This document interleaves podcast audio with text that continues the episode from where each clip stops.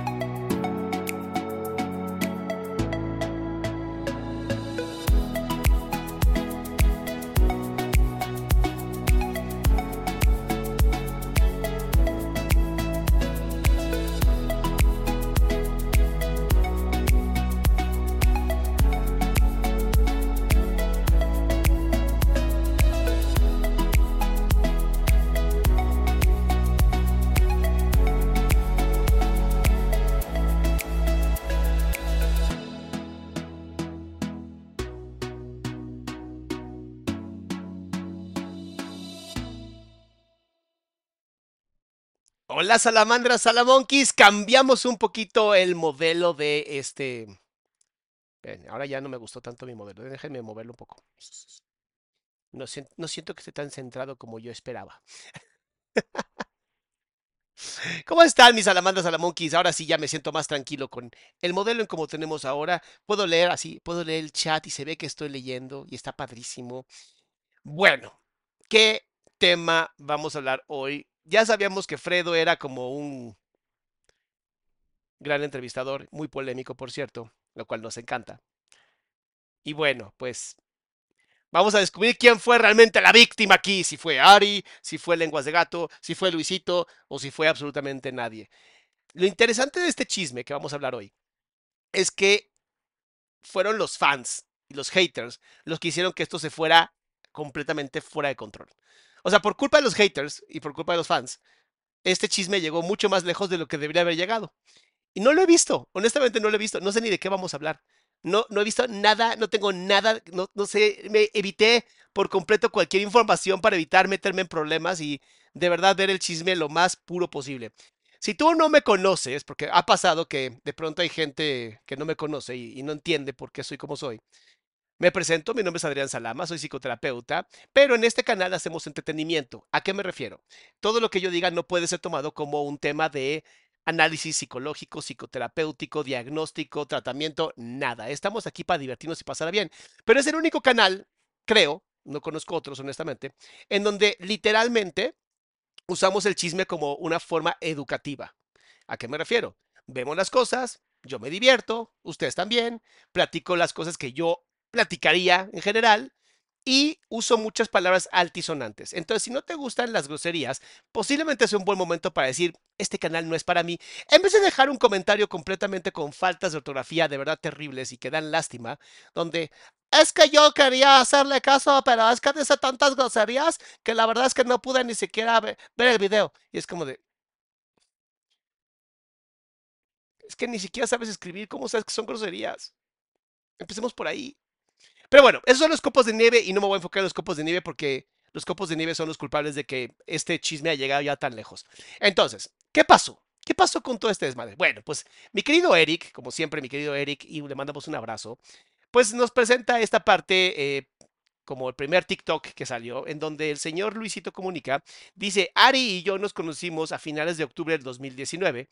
Cintia, que debe ser lenguas de gato, supongo, y yo terminamos en junio de 2019.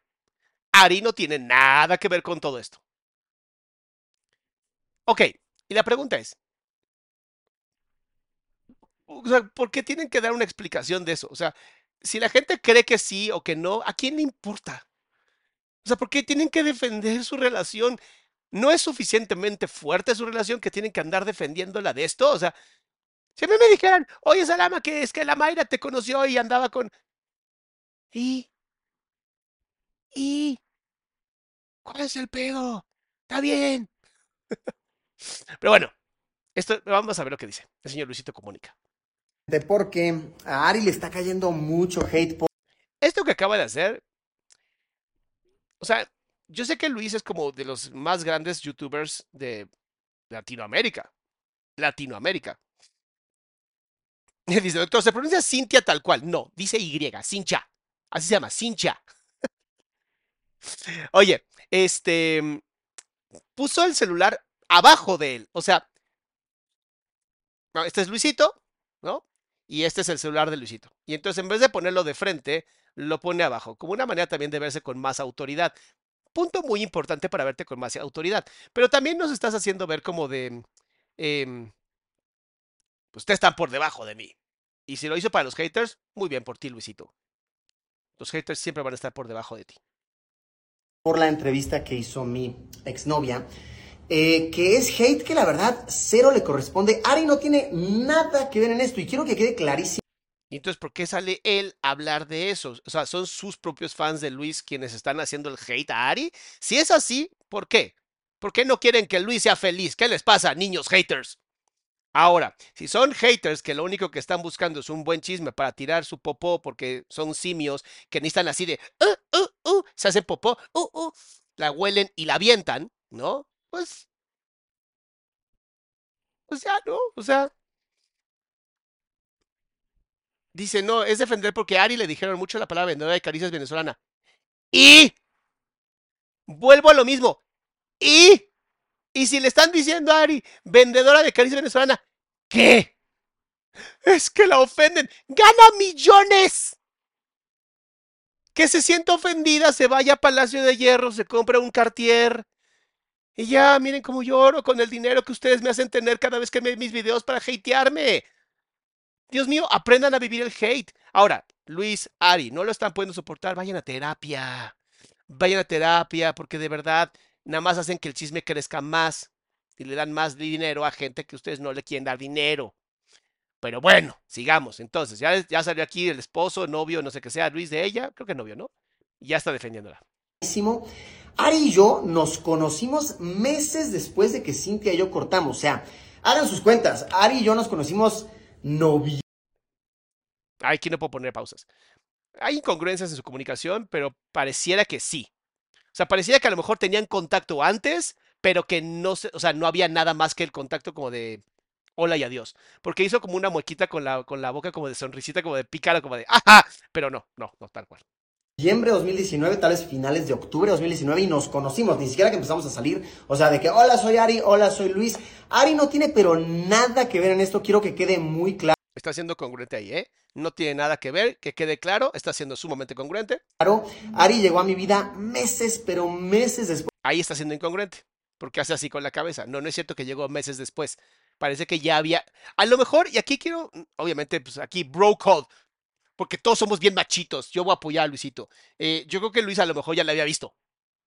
Posiblemente Luis ya había visto, eh, puso el ojo ahí y dijo, ojo, ojo, se ve muy guapa esa chiquilla, porque además Ari es muy bonita, ¿no? Y entonces por eso hay incongruencias. Ahora, de ahí a que haya sido por culpa de Ari que él terminó, no mamen, y dejen de estar defendiendo relaciones que ni son suyas. Es que además eso me encanta, ¿no? Es que por culpa de Ari, él dejó a Cintia. Cintia, yo sé que sigue así Cintia, pero voy a decir de Cintia por gusto nada más. Él dejó a Cintia por culpa de Ari. No, él dejó a Cintia porque a Luisito se le hincharon los testículos y decidió dejarla. Porque en una relación de pareja nadie está obligado a estar junto de nadie. No hay esclavitud. Bueno, existen casos de esclavitud en las relaciones de pareja, lo cual son terribles. Pero en una relación sana de pareja, No hay esclavitud. Si tú no quieres estar con alguien, tienes todo el derecho, gracias a Dios y al Estado, derecho para decir, bye, adiós. Pues entonces, atáquenme a mí, a mí díganme lo que quieran, fúnenme a mí, ajá, todo chido. Pero Ari ni la metan, o sea, re- O sea, habla por ti, Rey. No, vuelvo a lo mismo, Luis. Está perfecto que todo el mundo hable de ti, que diga las cosas, pero si la gente tiene ganas de ir a chingar a Ari, se llama libertad de expresión. Ya sé que no nos gusta, ya sé que es horrible, nos encanta cuando nos dicen siempre, o sea, yo puedo ser muy libre de mi expresión, pero los demás no. Ah, Ok. Ok. Bien. repito, meses después no tiene nada, nada, nada que ver en esto. Otra cosita que quiero tocar. Eh, pero, ch- ya sí. Eso dice. Yo a ella también la caché varias cosas y nada de eso lo mencionó. Ah, pues no se va a tirar al tren sola, güey, no mames. Dice, y lo del comentario largo eran cinco renglones, por favor. Harajmaran. Excelente, lenguas de gato. Todo lo obtiene con sudor, talento y garras. Ay, qué feo que te digan así, güey, con garras. En cambio, la Ariani.tenorio se gana todo a punta del. Es una venezolana a domicilio de Luisito Comunica. O sea, mm, e- esta persona que obviamente nunca pone foto de perfil, ¿no? Porque siempre los más cobardes, los más poco hombres, los que viven en el sótano de sus padres sacándose los mocos, comiéndoselo y luego metiéndose el dedo en el culo y chupando sus dedos como si fueran paletas de chocolate, son los que escriben esto, por Dios. Y no dudo que sigan a los que un hombre alfa es así. No lo dudo para nada. Este, entonces, hay que ser honestos. ¿Para qué contestas esto, Luis? ¿Para qué madres contestas esto, cabrón?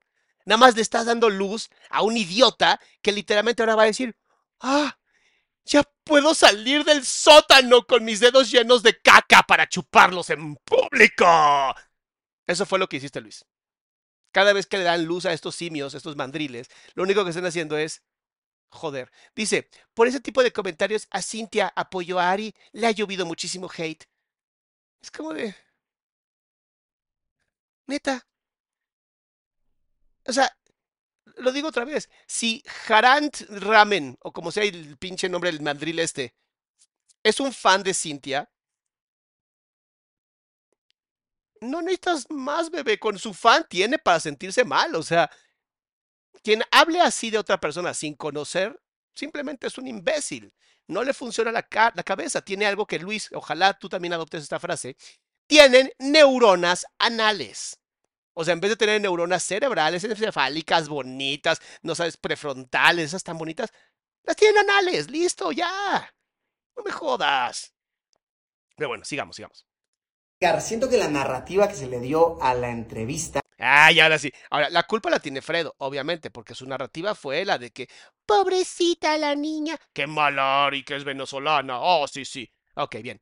Dice Leo Omicron. Gracias por educar, doctor. Saludos desde Sonrisas Monterrey. Ay, me encanta Monterrey. Estuvimos ayer en Monterrey trabajando un montón. Ahora sí que nos dejaron trabajar bastante. Pero me encanta, ¿eh? Me encantó. Oigan, ya somos casi 2.000 personas y nada más tengo 600 likes, bueno, 594 likes y eso me preocupa. Me preocupa porque se empiezan a enganchar tan cabrón en las cosas que digo, las estupideces que digo, que literalmente se les olvidó poner like. ¿No? Es muy fácil, no te preocupes, yo te ayudo. Para eso tienes a Papi Salama. Papi Salama te dice ponle like, ¡pup! Ya, te liberaste. Ya no te voy a molestar. Pero bueno, vamos a ver, vamos, vamos. A ver, ella puede ir a las entrevistas que quiera, puede decir lo que guste, pero Pero, o sea, acabo de anular todo lo demás porque no estoy de acuerdo, porque no me gusta la libertad de expresión siempre y cuando no sea la mía. Y, hoy- a ver, hay que entender. Y entiendo, entiendo por qué Luis está enojado. Están jodiendo a su novia, güey. Y, pues, ah, pero hay una parte que no entiendes. no es tanto que estén jodiendo a Ari. El problema es que a Ari le está afectando. Y como a Ari le está afectando, a Luis le está afectando. Porque eso es una relación de pareja. Lo que le afecta a tu pareja te afecta a ti. No sé si salir a defenderla sea lo mejor que pudiste haber hecho, porque lo único que hiciste fue echarle más gasolina al fuego. Pero bueno, solamente dijo cosas malas mías y nada de sus cosas malas, que se los digo muy sinceramente. Yo a ella también le caché varias cosas. y sí, sí se las cachó. Ahora puedes ir con Fredo y decirlo. O hacer tu propio podcast y decirlo. Ah, perdón, Luis, ya tienes un podcast. A ver, tan sencillo que hagas. Haz como yo. Ahí está, Luis. Te acabo de la mejor idea del mundo. Luisito comunica, reacciona al podcast de Fredo. Don.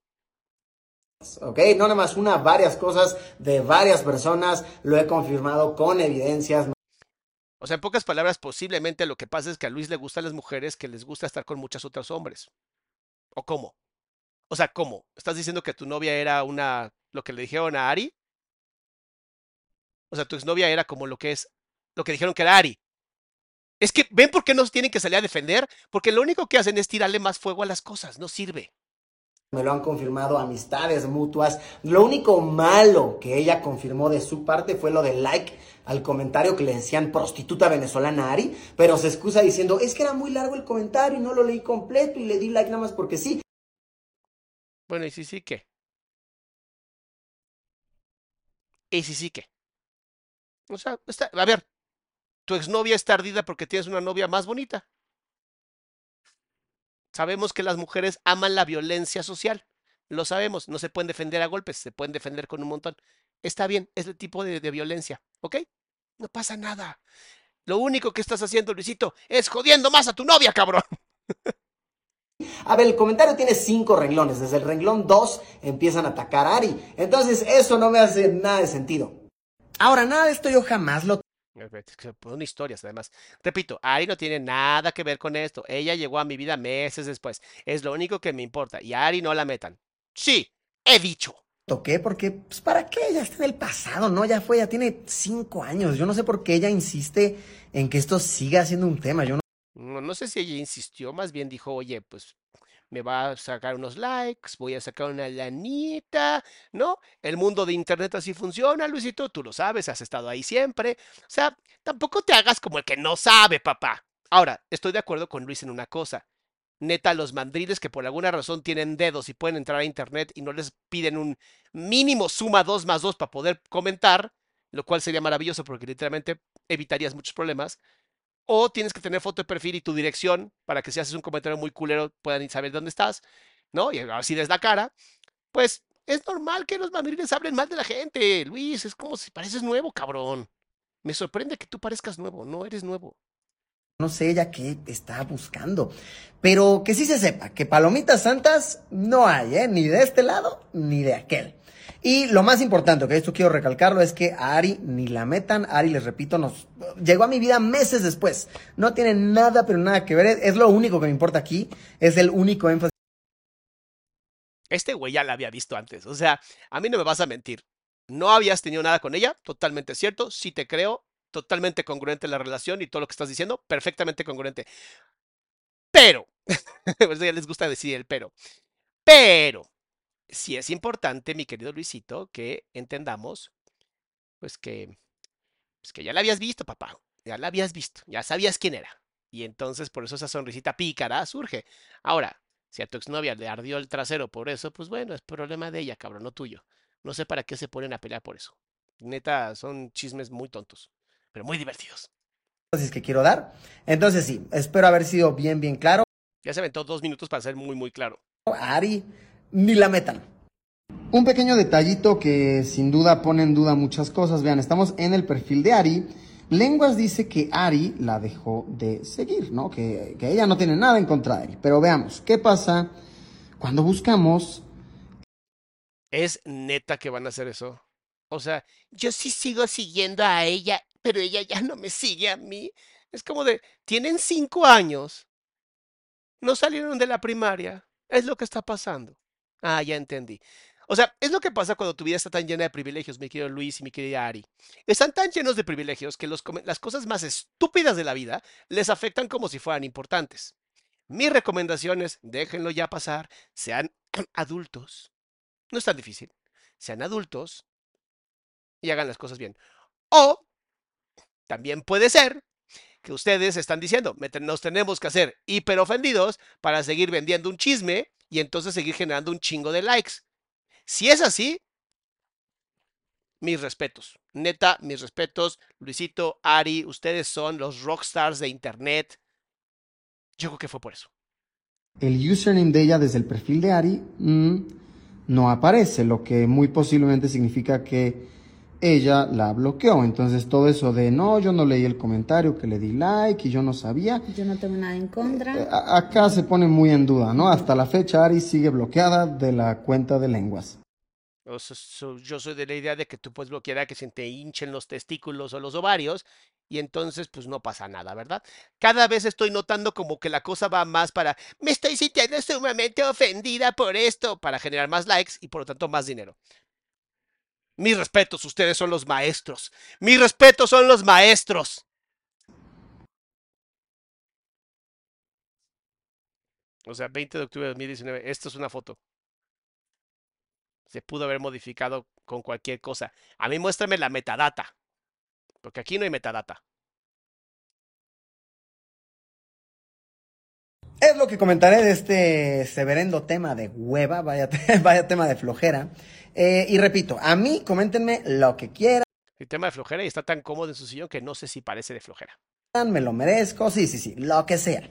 Pero Ari, ni la metan, que Ari no tiene nada, pero nada que ver. Repito, meses, largos meses. No sé cuántas veces decirlo para que A ver, te tengo que contestar. Dice Natalie. Ay, Salama, métele más, más amor al diseño de la taza. No, no lo voy a hacer. Porque la taza es, nos mama el chisme. Tiene que ser simple, sencillo, bello.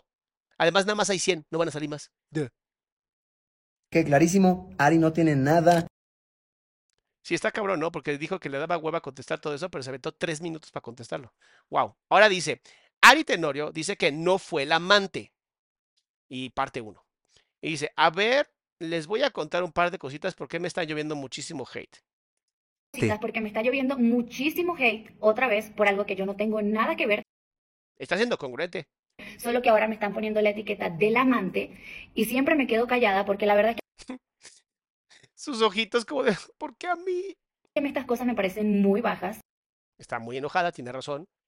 Cualquier mujer a la que se le tache como la amante de alguien cuando no lo fue, se va a sentir completamente violentada porque eso incluso rompe hasta con el mismo sororidad que debería de existir, pero no existe, ¿no? Esa sororidad de, a ver, no te jugar el güey, aunque biológicamente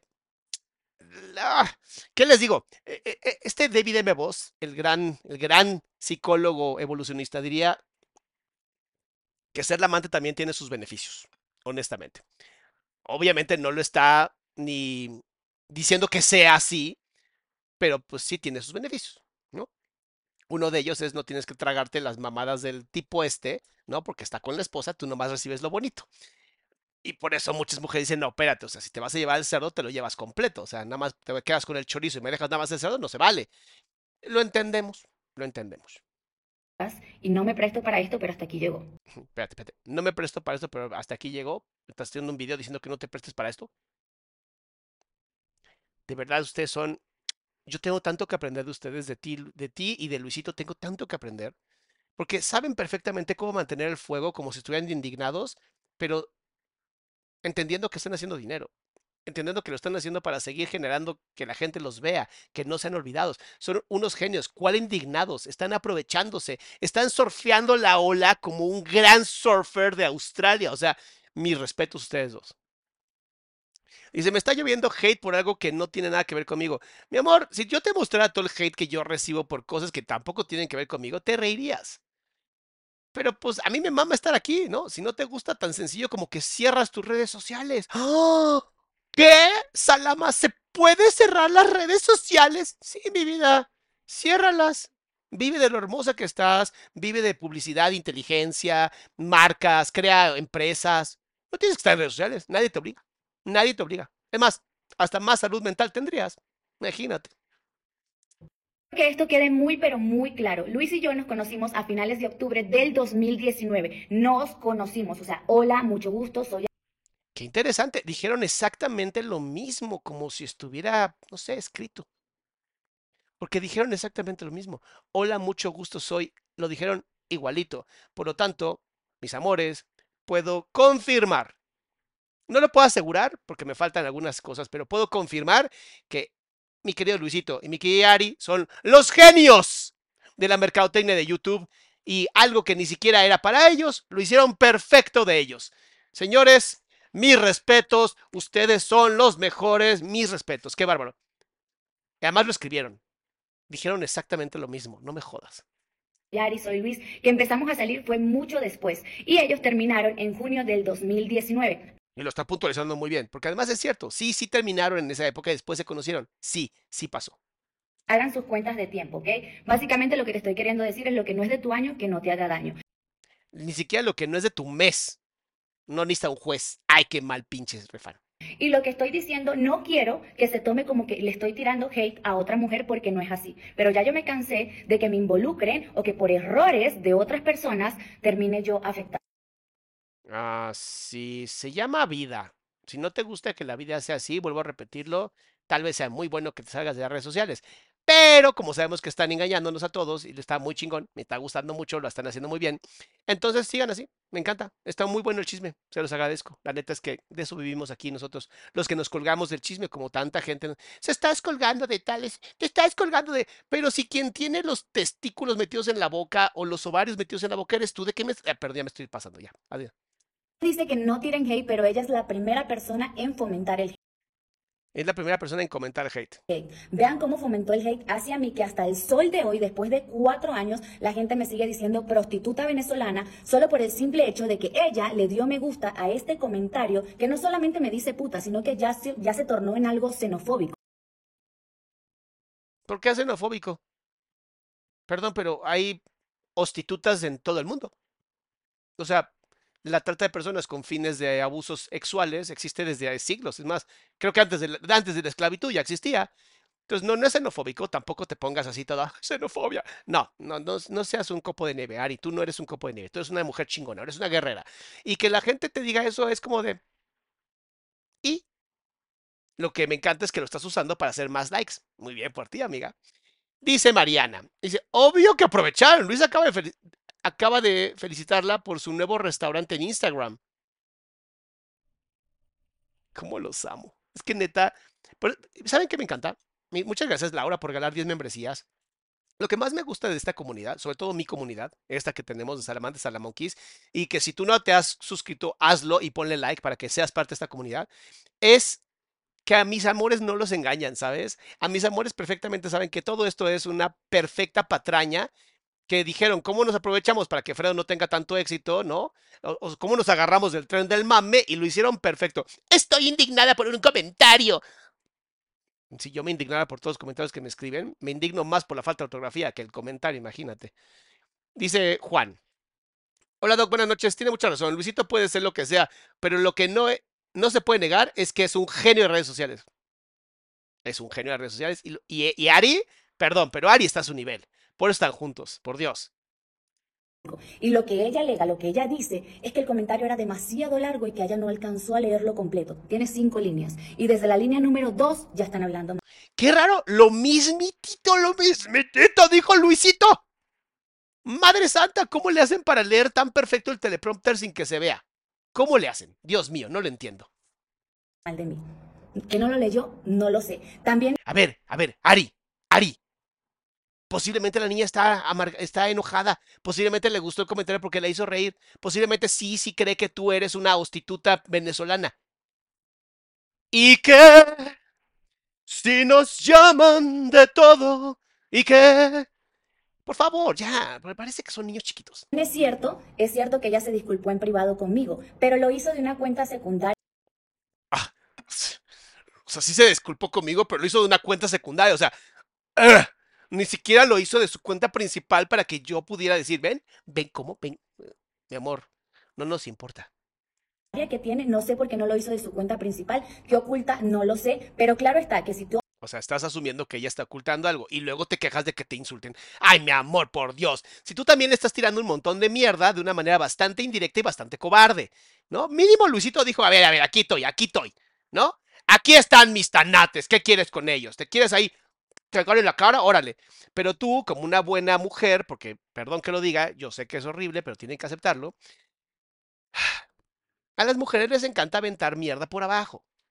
Porque así evitas la confrontación física. Pero ¿qué tal los madrazos, eh? ¿Qué tal los madrazos?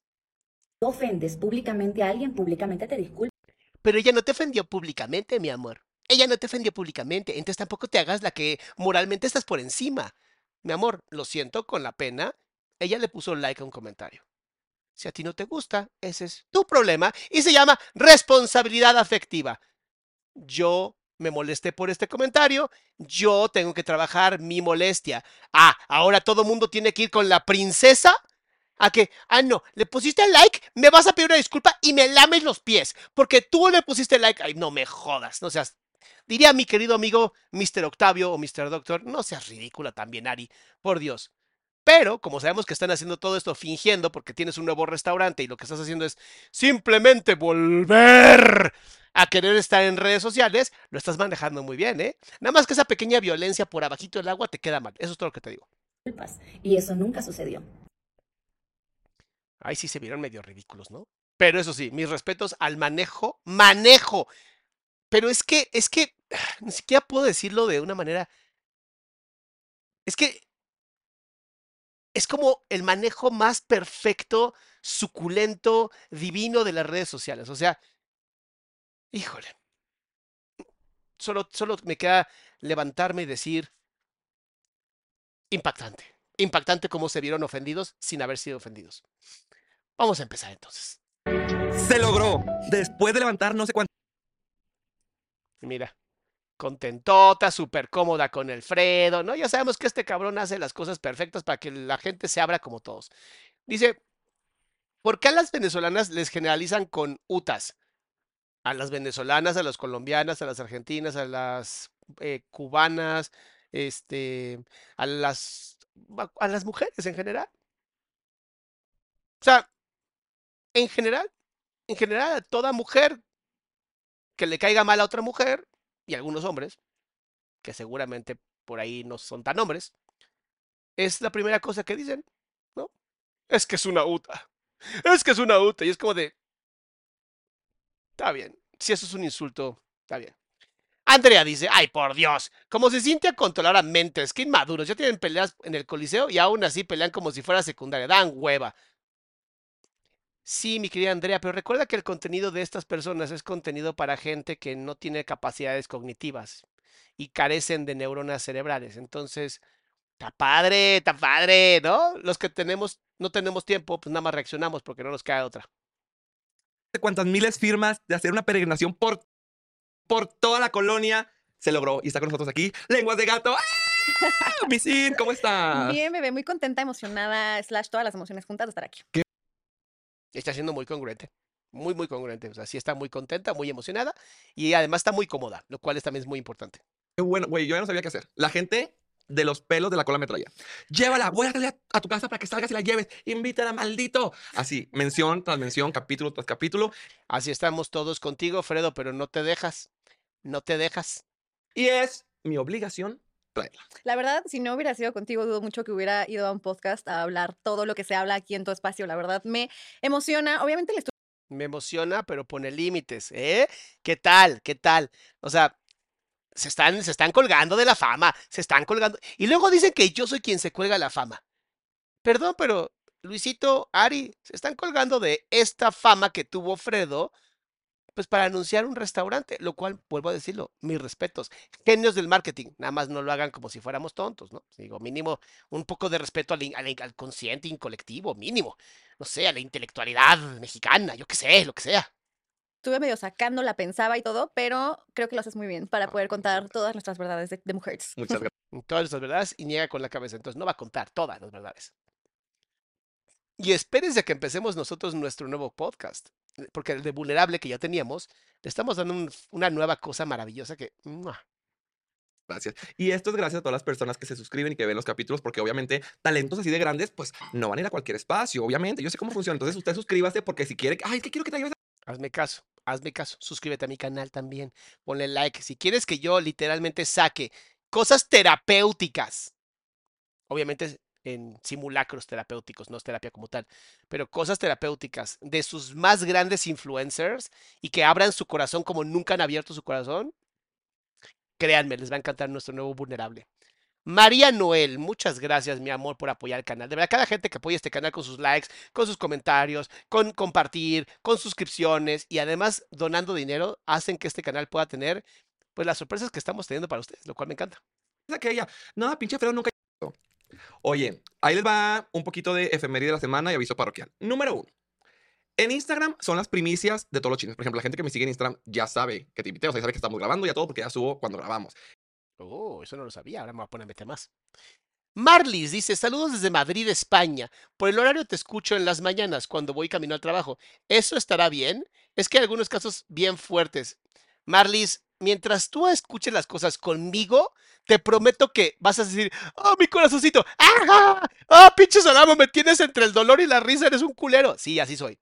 Me encanta, si algo disfruto de mi canal, es que ustedes van a tener aquí un, una montaña rusa de emociones. O sea, si algo me caracteriza es mi capacidad de decir las cosas de la manera más sencilla posible, aunque sean muy complicadas.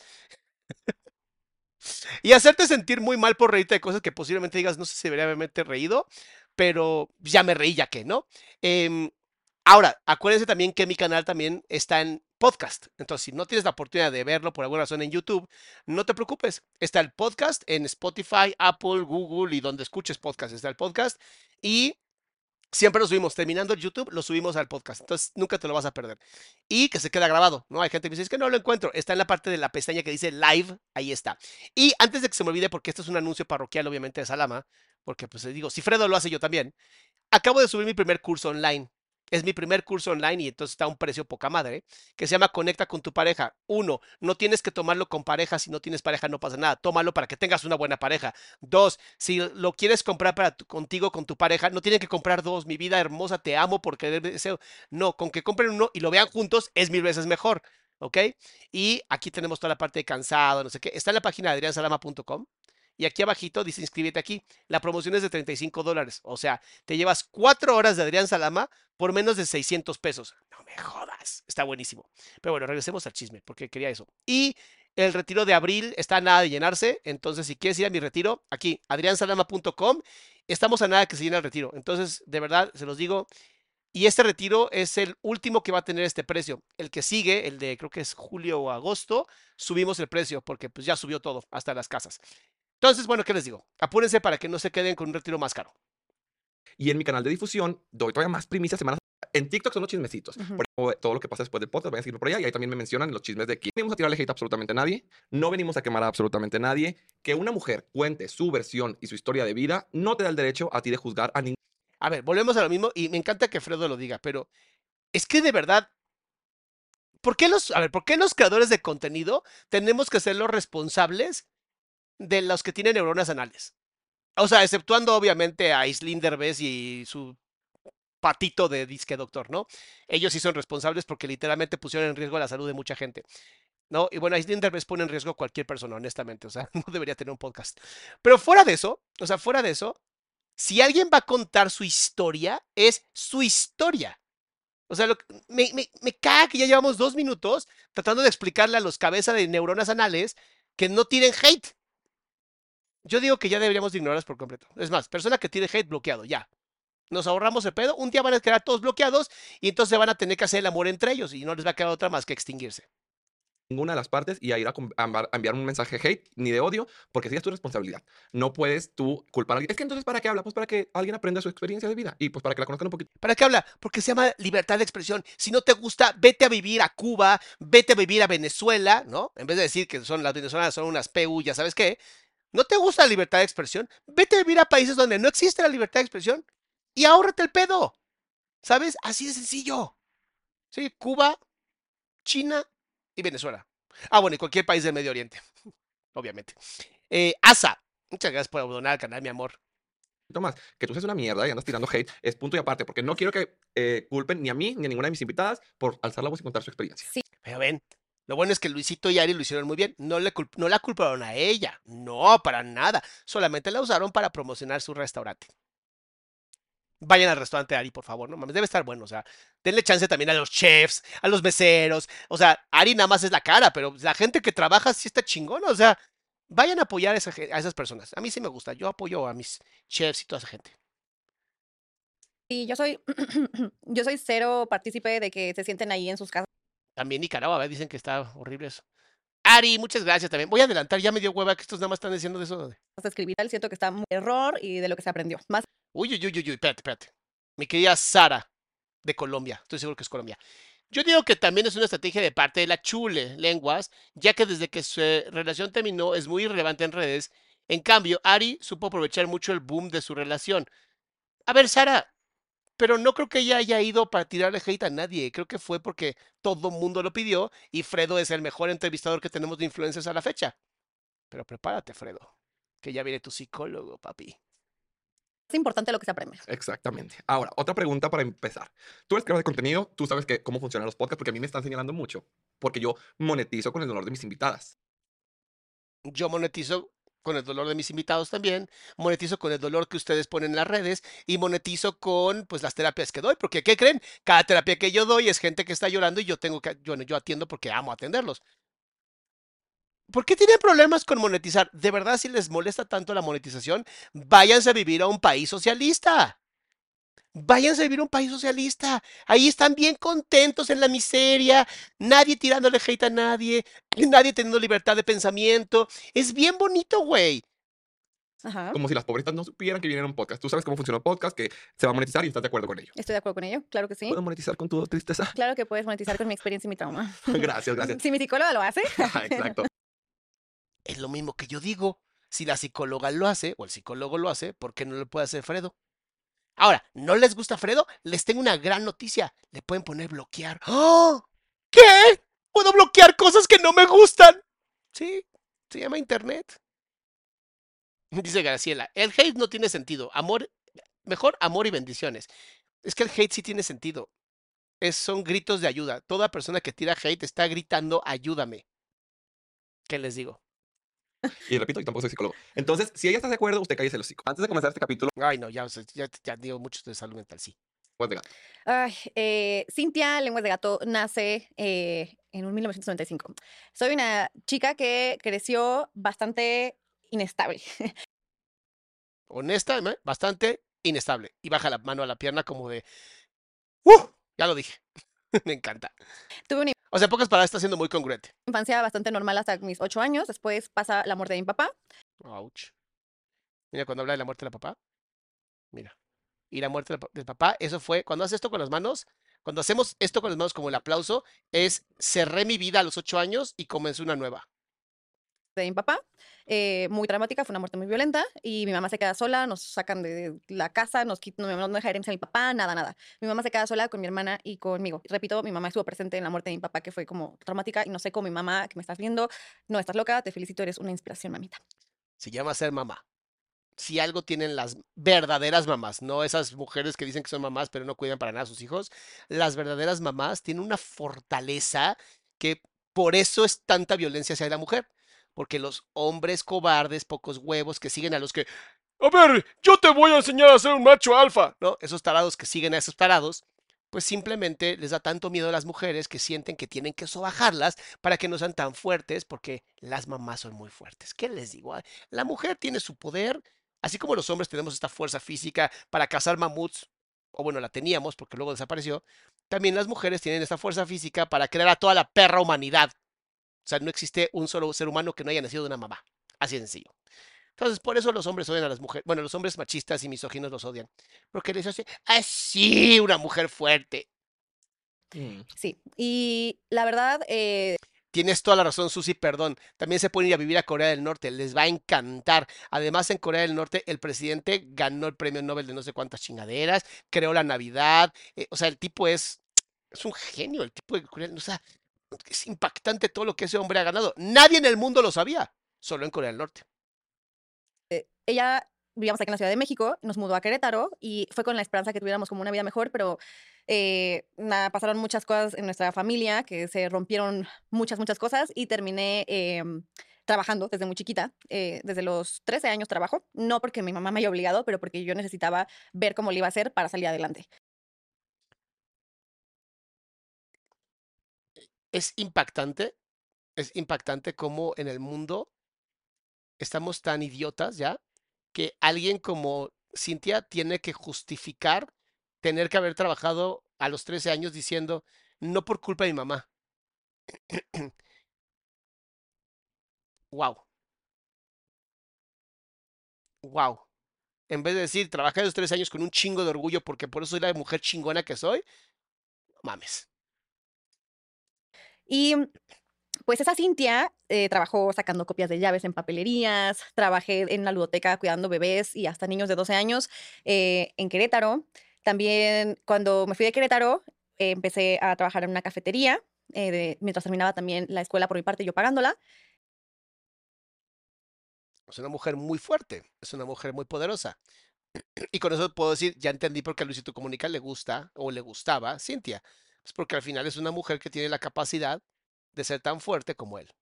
Y por eso Ari le gusta. Es una mujer también muy fuerte. Les caerá bien, les caiga mal, a mí me viene valiendo un pedazo de pepino. Si son fuertes, son fuertes. That's life. Así es la vida.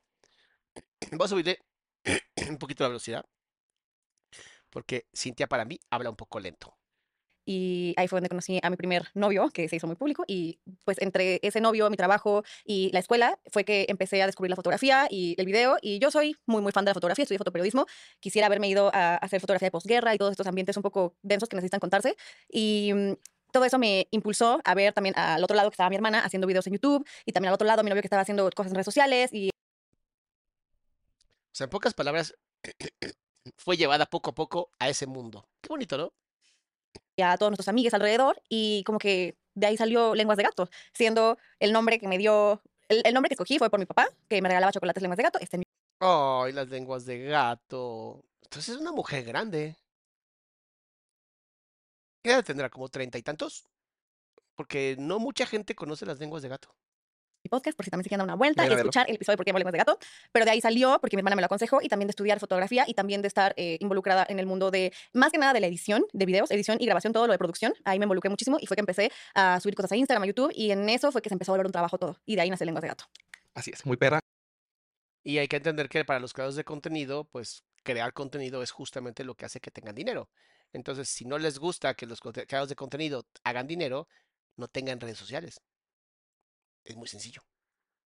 Más que humana, multifacética. Multifacética de verdad. lo sabes. Oye, ¿quieres tocar el tema de lo de tu papá o prefieres no? Sí, puedo. Ok. Sí. Siento que muy poca gente sabe estas cosas de mí. Hijo, lo está visualizando. Qué bueno que ha tomado terapia porque ahorita que lo está visualizando puede que retomar un poquito el dolor. Nació en el 94, es una niñita. O sea, el papá entonces era el que estaba más. Que no cualquiera conoce las lenguas de gato, por eso me llamó la atención. Mí, como que las he contado en pedacitos, pero nunca de corrido. Y es que cuando pasó lo de mi papá, mi papá eh, lo mataron en la Ciudad de México, lo dispararon eh, manejando y mi mamá estaba ahí con él. ¿Vieron cómo está en sentimiento 100%? En los cursos que doy de comunicación verbal, por eso fui a Monterrey. La mirada así, hacia abajo completamente, y estoy seguro que esta es la derecha, es, eh, es sentir, es estar en el sentimiento, el dolor, y es horrible, horrible ese sentimiento.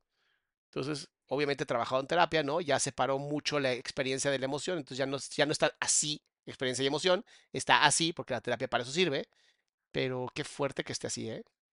ahí con él, chocaron, mi papá murió inmediatamente, nunca regresaron a la casa, fue pues por ahí de un 3 de noviembre, perdón, un 3 de enero, y mm, de ahí toda mi vida cambió para siempre.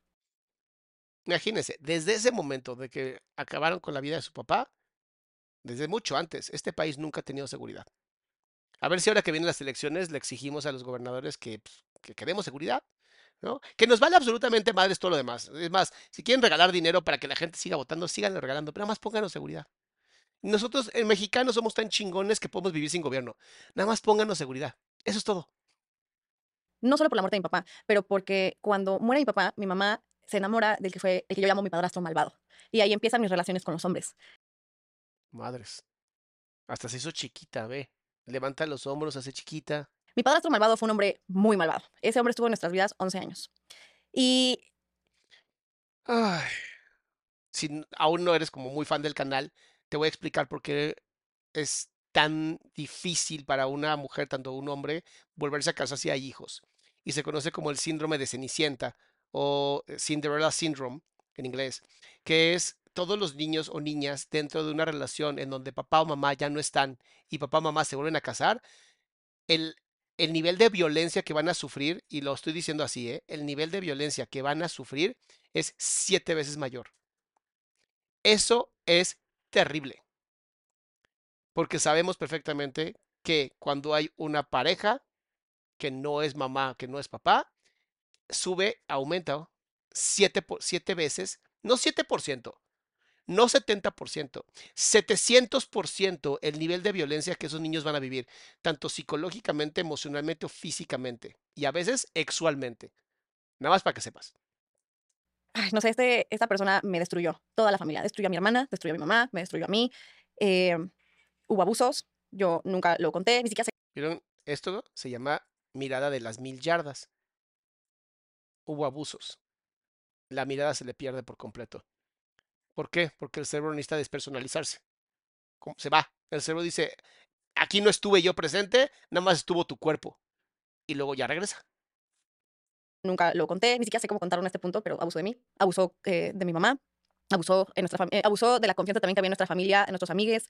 Todo fue un torbellino cuando él llegó y eso me inclinó a mí a apartarme muchísimo de mi mamá y de mi, y de mi casa, porque mi hermana es tres años mayor que yo, ya se fue a hacer su vida en la Ciudad de México y, y me quedé yo sola con el padrastro malvado y con mi mamá. O sea, sola. Y a diferencia de las idioteces y pendejadas que pueda llegar a decir Neil Dosh, como se llama ese idiota, el famoso Jonathan, el famoso médico de Aileen, de Aileen, ay Dios mío, es que son, no, no puedo todavía con eso. Eh, no está enferma y lo vivió sola. Y fue inesperado. Y no tiene cáncer la señorita. ¿Cómo lo explicas? Es que estuvo respirando su parasimpático, estúpido. Dios mío, qué pendejo ese idiota. Bueno, ya, regresamos. Este. Ven cómo no tiene nada que ver. Ven cómo no tiene nada que ver. Entonces yo buscaba la manera de no estar en la casa y me fui a, trabajar y me empezaba como a mover yo solita, me volví una niña súper rebelde que le entró de que a las drogas y al alcohol desde muy temprana edad. Sí, porque esta niña súper rebelde necesitaba anestesiar todo el dolor que ella estaba viviendo, debido a que por más que intentaba protegerse, no había cómo, porque también la mamá estaba siendo abusada por un pedazo de animal que simplemente se llama hombre, sin H y sin M y sin B de bueno, ¿no? Y pues un pinche mandril, nada más es eso, un mandril, al igual que Jonathan, igual que muchos mandriles. Y le entraba a las fiestas, yo no quería llegar a mi casa jamás. ¿Y por qué crees que no quería llegar? ¿Sabes? Pero eso sí, era, era una chica responsable, era una niña responsable con mi ser, hasta que me di cuenta que era muy, mmm, muy poco intuitiva con lo que podía pasar en los ambientes en los que me estaba llevando. Y... A ver, esto de pronto me, me, pone triste, ¿no? Porque estaba siendo muy poco intuitiva. Mi amor, es que o, eras intuitiva en el lugar donde corrías de verdad peligro, o eras intuitiva en el lugar donde posiblemente podías correr peligro, pero en los dos no se puede porque el cerebro no tiene la capacidad de estar tanto tiempo en el nivel de ansiedad en el que estabas manejando dentro de tu propia casa, en donde se supone que llegabas a descansar y no podías descansar. Entonces, estás cansada emocionalmente, no tienes la capacidad te lo digo a ti, Cintia, y se lo digo a todas las mujeres que han sufrido algún tipo de abuso y a todos los hombres que han sufrido algún tipo de abuso por este tipo de adultos que deberían de ser castrados absolutamente todos y todas. No fue tu culpa. Las víctimas nunca tienen la culpa y todo lo que hiciste fue necesario para salir de ese lugar tan horrible en el que vivías, aunque te hayas metido en problemas. Si eso fue necesario para salvar tu vida, qué chingón que lo hiciste y felicítate por haber tenido la capacidad en tan temprana edad de salvar tu vida. Dejen de, juzgarse, dejen de culparse, dejen de avergonzarse por lo que hicieron.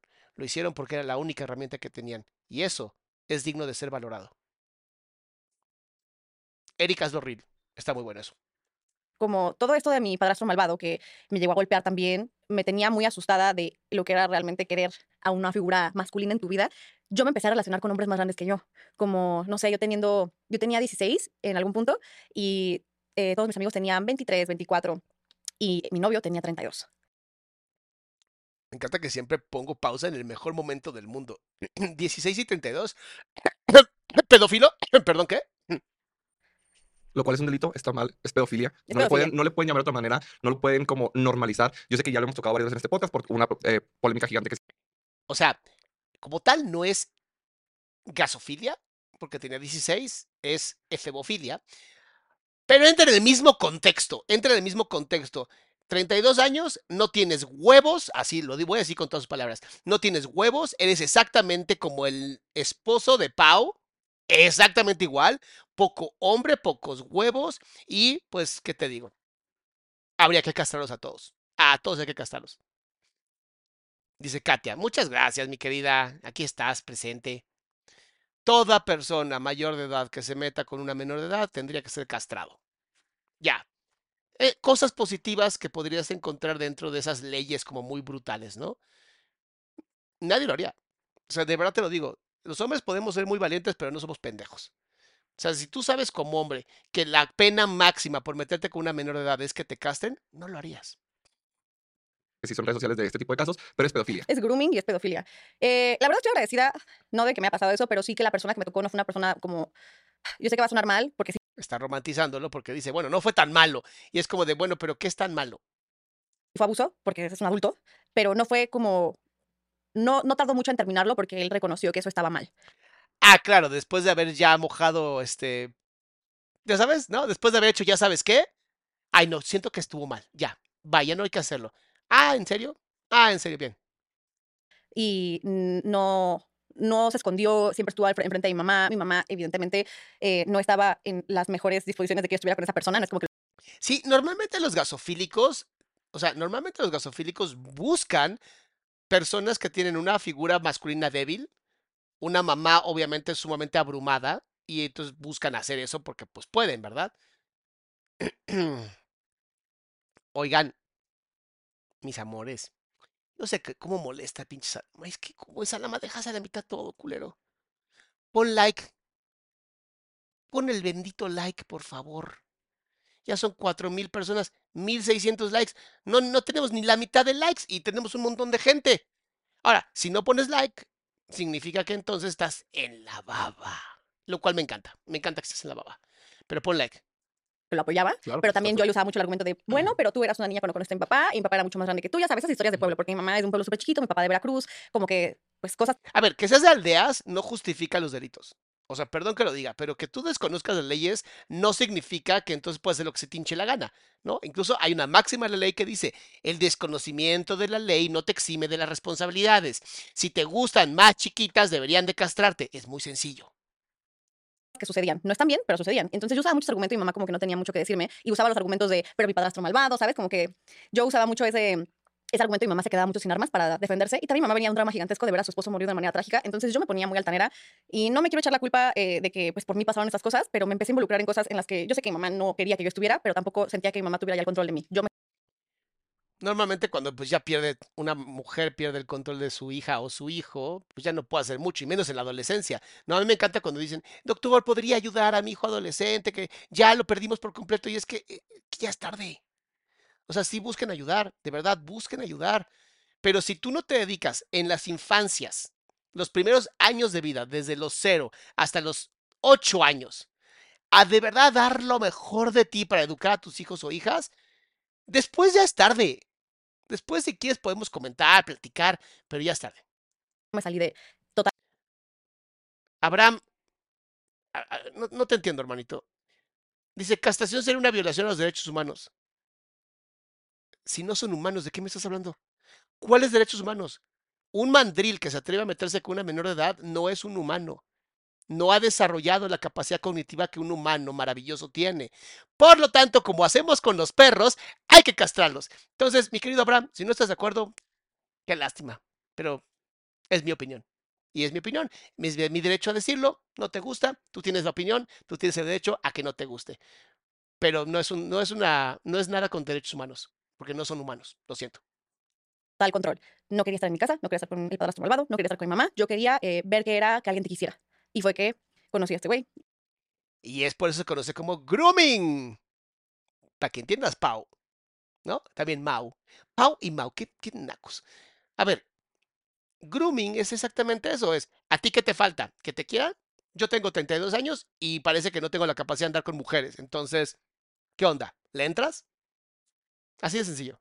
Y te digo, él lo acabó muy rápido. Fue como de, pues sí, estamos saliendo, salimos a cenar y así, pero me dijo de que no, la neta, estás muy chiquita y no puedes seguir esto. Y eso a mí me rompió el corazón un buen. Y seguí por peores pasos y me empecé a juntar con amigos, pues malos, también mayores que yo, de que yo también tenía 16 o 17 y todo el mundo 20, 25. O sea, gente que tal vez no se escucha tanto la diferencia de edad, pero en experiencia es mucho. No, En experiencia es abismal. Después de 18 años es abismal. Mi querido Fernando, hace mucho que no te veo. Dice, si hay algo que no tolero en la vida son los abusos e injusticias. Creo que debemos ser más personas ayudando para minimizar estos actos. Saludos. Fer, por eso este canal está diseñado para pasarla chingón, pero también para educarnos. Por eso amo tener gente como ustedes. Neta, denle like, es importante, le llega más gente, compartan, es bien bonito.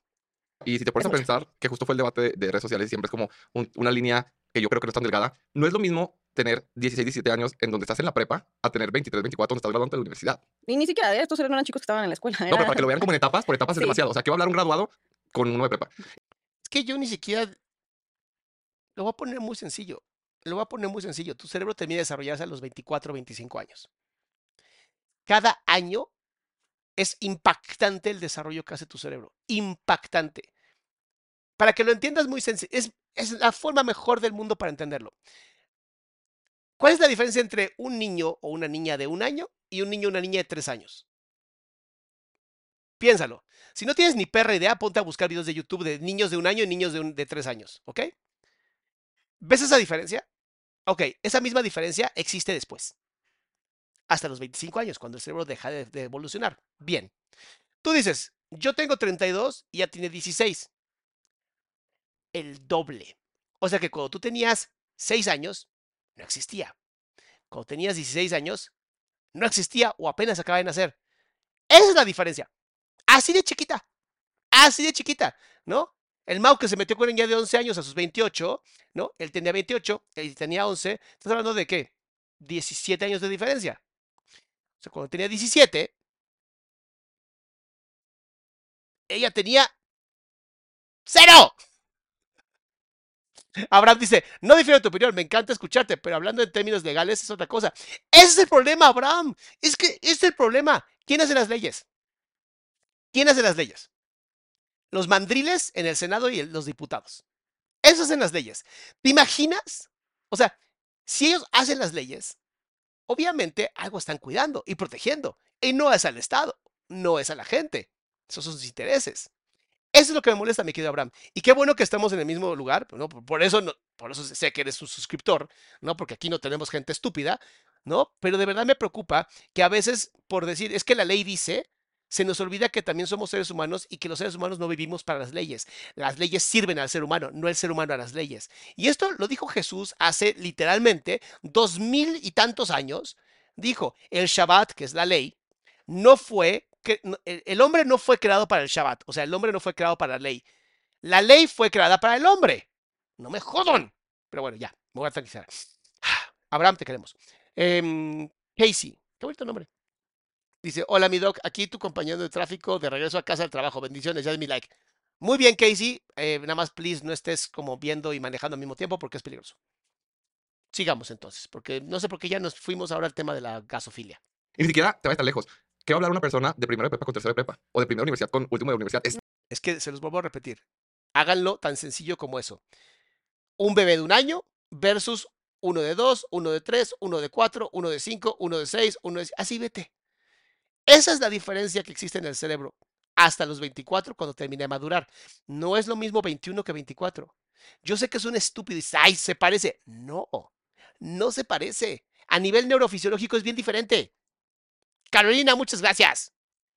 No, es demasiado abismal la diferencia. Es Ya mucho. después de los 40 años, creo que de 40 a 47, pues bueno, no es tanta la diferencia de la madurez. Pero en las etapas No, no, no, de los 24 en adelante ya no hay ninguna diferencia. antes de los 30 sí son muy Sí, marcados, güey. yo también lo he dicho antes. O sea, esto te lo cuento muy tranqui ahorita porque obviamente pasé ya por años de terapia y por muchos procesos que me han ayudado como a no seguirme victimizando en las situaciones. A ver, es que obviamente ya me ya eché a perder el chat. Fue mi culpa, fue mi culpa. Ok, lo entiendo, lo entiendo. Muy bien. Dice, mi ex, yo 18 y él 36. Ahora yo 34 y él 52 se hizo amigo de mi mamá. Mi mamá, obvio, supo que anduve con él. ¿Intervengo mejor o no? Pues ya tenías 18. Ya eras legalmente mayor de edad. Ahora, me han dicho, Salama, pero 30 y 50 son 20 años de diferencia. Pero es que el cerebro ya dejó de evolucionar, ya no me importa. Nada más acuérdate que cuando tú tengas 50, él va a tener literalmente 70 y vas a estar cambiando pañales. Ya sabrás tú si estás tan idiota como para hacer eso. Pero dense, dense, ¿ok? Dense. Después de los 24, hagan lo que se les hinche la gana porque el cerebro deja de evolucionar. Ya pueden hacer lo que quieran, ya no hay ningún riesgo, ¿ok? Voy a seguir con el chisme. Ya yo solito me metí el pie, esa fue mi culpa, me hago responsable. Sigamos. Y también como entender dónde estuvo el error de los demás y no solo el mío. Porque yo, me, yo pensaba que todo yo lo había hecho mal y pues eran gente que estuvo a mi alrededor haciendo Por eso dije Cintia, hermosísima, preciosísima, lenguas de gato que son deliciosas. Please. La víctima nunca tiene la culpa, ¿va? Por favor. Aprendámoslo. Así. Hashtag, la víctima, la víctima nunca tiene la culpa. Muy bien. haciendo cosas que no debían y que supuestamente tuvieron que haber sabido mejor que yo. Yo era una niña. Mm. Y pues sí, estuvo feo. Sí, estoy de acuerdo. Y si esperas que los adultos sean, se hagan responsables de personas que no son ni siquiera su propia familia, se hacen responsables, entonces sí tenemos completamente jodida la vida y la existencia. La gente va a hacer lo que tenga en su terrible cerebro y la mayoría de ellas tiene neuronas anales. ¿Qué les digo? Yo no lo inventé. feo porque terminé yéndome de Querétaro eh, de la nada porque eh, me fui a una fiesta y me tomé algo que no me tenía que tomar. Está súper arrepentida, está completamente avergonzada de lo que hizo, está a casi nada de llorar, o sea que está hablando de algo que posiblemente sea traumático. Y confié y llegó gente rara y, y pues amanecí en un cuarto donde Perdón, Marisol. m- m- Marisol, no, no vas a venirle a enseñar a alguien como yo sobre religión, ¿va? Mitzvah ni siquiera significa ley. Y sí dice mitzvot, pero bueno. Shabbat es descanso. Sí, mi cielo hermoso. Pero el Shabbat era la ley donde tenías que descansar. Con que le des tres o cuatro leyitas a la Biblia en donde Jesús dice el Shabbat no fue creado para el hombre. ¿Sabes? Es precioso, ¿sabes? Please. No, no traten de educarme a mí. ¿Va? no ubicaba nada con otra persona que no conocía, con un, era un niño también, él tenía como 15 años y nos habían cerrado la puerta de afuera. O sea, fue algo muy, que a la fecha, si no me acuerdo al 100% de lo que fue, no quiero acordarme jamás. Jamás, jamás, jamás. Pero lo primero Está tan avergonzada que por eso lo quitó. Que hice y lo primero que yo alentaría a la gente que les sucedan estas cosas donde evidentemente es producto de algún abuso, eh, es que hablen con su mamá. Yo hablé con mi mamá luego, luego. Fue lo primero que hice. Mi mamá, aunque sabía que yo estaba en los pasos más terribles, mi mamá sí me apoyó. Fue por mí y me dijo, te quieres ir con tus tíos a la ciudad, acabar tu escuela, quieres salirte de este entorno, ya no, ya no encuentras la manera de salirte de aquí, eh, está esa puerta. Y me fui, me fui sin avisarle a nadie, me fui de Qué bonito, ¿no? Qué bonito que en la, la mamá estando y literalmente ahogándose, o sea, la mamá ahogándose, le dijo, pues mira, te puedes ir con tus tíos. Con el dolor de su corazón, o sea, con el dolor de, tengo que dejar a mi hija, porque también acuérdense que existe algo que se llama indefensión aprendida, en donde muchas veces las mujeres, sabiendo que están siendo violentadas, sabiendo que tienen que dejar a su agresor, no pueden. No pueden, de verdad no pueden. Entonces tampoco le echen la culpa a la mamá de, ah, qué mala mamá. A veces no pueden. Se los digo yo que trabajo con mujeres violentadas, y algunos hombres también. Es un tema que cuesta mucho trabajo y tienen que volver a confiar en sí mismas y tienen que ir poco a poco en este trabajo. Entonces, qué bonito que la mamá dijo, ¿sabes qué? Pues tengo que pues, dejarte ir con todo el dolor de su corazón. Querétaro. eh, algunas personas dicen que tienes que cerrar ciclos. Yo creo que el ciclo perfecto para cerrar ahí fue irme. Porque ¿qué le vas a decir a esa gente malvada? Adiós, se cuidan. Oye, oigan, ya no hay que cambiar todos porque ya no me gustó esto. Ajá, claro que o no. oigamos todos a terapia. Yo no sabía nada de nada. Yo venía de arréglatelas como puedas. Estás en ambientes muy densos. Y también, de, obviamente, ay, Cintia, tú la cagaste. Es tu pedo.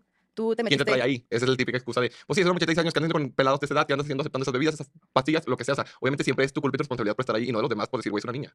Hay que tener consideración y no pasarte de verga. Sí, O sea, al final la idea de vivir justamente en una sociedad es que todos y todas nos cuidamos. Esa era la idea. Y cuando de pronto fue demasiado grande, dijimos, bueno, creemos algo que se llama Estado. ¿no? Antes eran monarquías y ya sabes, todo imperios, toda esa mamada. Y entonces por eso supone que tú pagas impuestos, que son un robo del gobierno para ellos llenarse sus bolsillos y dar migajas a pues, la gente. Porque si fuera un verdadero gobierno, pues buscarían tener pues seguridad. Como un día se despertó Bukele y dijo, yo quiero seguridad, creo que va a funcionar mucho.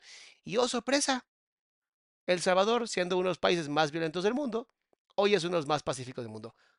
O sea que sí se puede. Al parecer sí se puede. La pregunta es por qué no quieren. Stephanie, muchas gracias por regalar membresías. Y mi querida Stephanie, o sea, dos Stephanies, qué bonito. Gracias por donar al canal, mi amor. Qué milagro, ¿no? Dos Stephanies al mismo tiempo. Y pues obviamente la gente malvada alrededor y tú puedes estar de que, ay, pero yo confío. Y pues confié y me fue muy mal y sí siento horrible. Y desde. Es que, ¿qué te digo? Si estaba acostumbrada al abuso desde mi, desde mi casa. Bueno, no creo que lo haya dicho nadie mejor que ella. Si estás tan acostumbrada a la mala vida, a los abusos, como por qué se te haría raro que quieran abusar de ti otras personas. Si tu misma familia lo hace, pues tienes que aceptarlo de la sociedad. Y por eso el problema de la, del dolor y de la violencia es que ejerce más violencia y se va engendrando más violencia. Y el problema de la vida es que si como sociedad no nos educamos en amor, no nos educamos en respeto, no nos educamos de verdad, no como lo que tratan de educar, ¿no? En las escuelas públicas, de verdad educación emocional, de verdad, pues no hay. No, o sea, la violencia va a seguir siendo violencia, porque si a mí me violentaron, creo que eso es amor, ahora yo te violento a ti, y así sigue, así sigue, y así sigue, y así, hasta que se acaba. Obviamente, total, mi mamá ya lo sabe, ya está platicado, muy trabajado, no es que no sienta nada al contarlo, pero tampoco me rompe ya. Siento que ya soy una persona bastante eh, fuerte, que me perdoné y tomé. Bueno, fuerte también fue por soportarlo, ¿no? Lo que pasa es que ya la experiencia no tiene la emoción que antes tenía, que no le permitía ni siquiera comentarlo. Y eso es, eso es lo único que hace la terapia. Para que ya se quiten ideas. ¿Qué hace la terapia? Arranca la emocionalidad de la experiencia. Y entonces puedes vivir con experiencias que sí pasaron, que no puedes borrar, pero sin el dolor de la emoción. Acabo de literalmente reducir la violencia a lo más que pude. justicia en mis manos cuando pude en todo esto que pasó. Qué bueno, y pues me fui y todo eso desencadenó desde que se murió mi papá. Mi mamá estaba ente en la vida, gracias a la vida. Mi mamá también ahorita ya es una persona reformadísima, súper fuerte, pero le costó y creo que lidió con mucha culpa toda mi... Creo que hasta ahorita mi mamá tiene mucha culpa, como que dice que sueña que me pierde y cosas así, que, me, que estoy chiquita y que me pierdo en un súper y la otra vez... Es que sí la perdió. Por eso el sueño es recurrente, porque sí la perdió. Hablamos y fue como, pues mami, creo que tú piensas eso porque tienes culpa de que no estabas en tu mejor momento y escogiste a alguien que no estuvo chido que entrara a nuestra casa y mi hermana huyó en cuanto cumplió 18 años en la ciudad y yo ni, ni con 16 yo ya estaba fuera de la casa y a los 18 me, fui a la Ciudad de México también y que me pasaron muchas cosas alrededor de ti que no tenías conocimiento hasta que explotó la bomba. Y siento que debe también como, ajá, mucha culpa familiar. Fue un desastre que, que, que muriera mi papá porque ya nadie supo qué hacer. Qué fuerte, ¿no? Qué fuerte porque sí es algo terrible la muerte de un familiar, es algo terrible. Pero no es culpa de nadie. O sea, los accidentes ocurren, la violencia existe.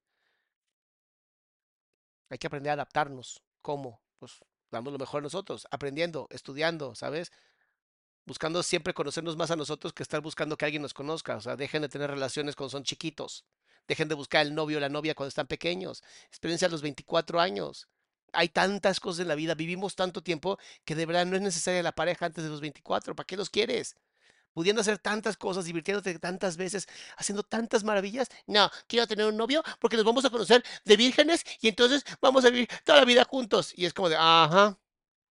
Y si no me crees y no lo has logrado y quieres una mejor relación con tu pareja, te metes a mi página adriansalama.com y te metes a mi curso que tengo justamente para volver a conectar con tu pareja y hacerlo correctamente. Y si no tienes pareja, ni te preocupes. El curso está diseñado para eso, para que puedas tener una mejor pareja aunque no esté tu pareja, aunque no tengas pareja ni mi mamá ni nosotros. Sí, como dices, no es revictimizar, pero es entendible el por qué. No es como, ay, bueno. Eh, Exacto. No lo justifica, pero sí lo explica. Eh, fue porque mi mamá no era capaz, porque no, estaba pasando por un duelo súper fuerte. Yo creo que mi mamá no está loca. Mi mamá también le pasaron cosas muy densas. Antes de lo de mi papá le pasaron cosas muy cabronas que no soy yo para contarlas, pero que yo, si fuera mi mamá, estaría loca.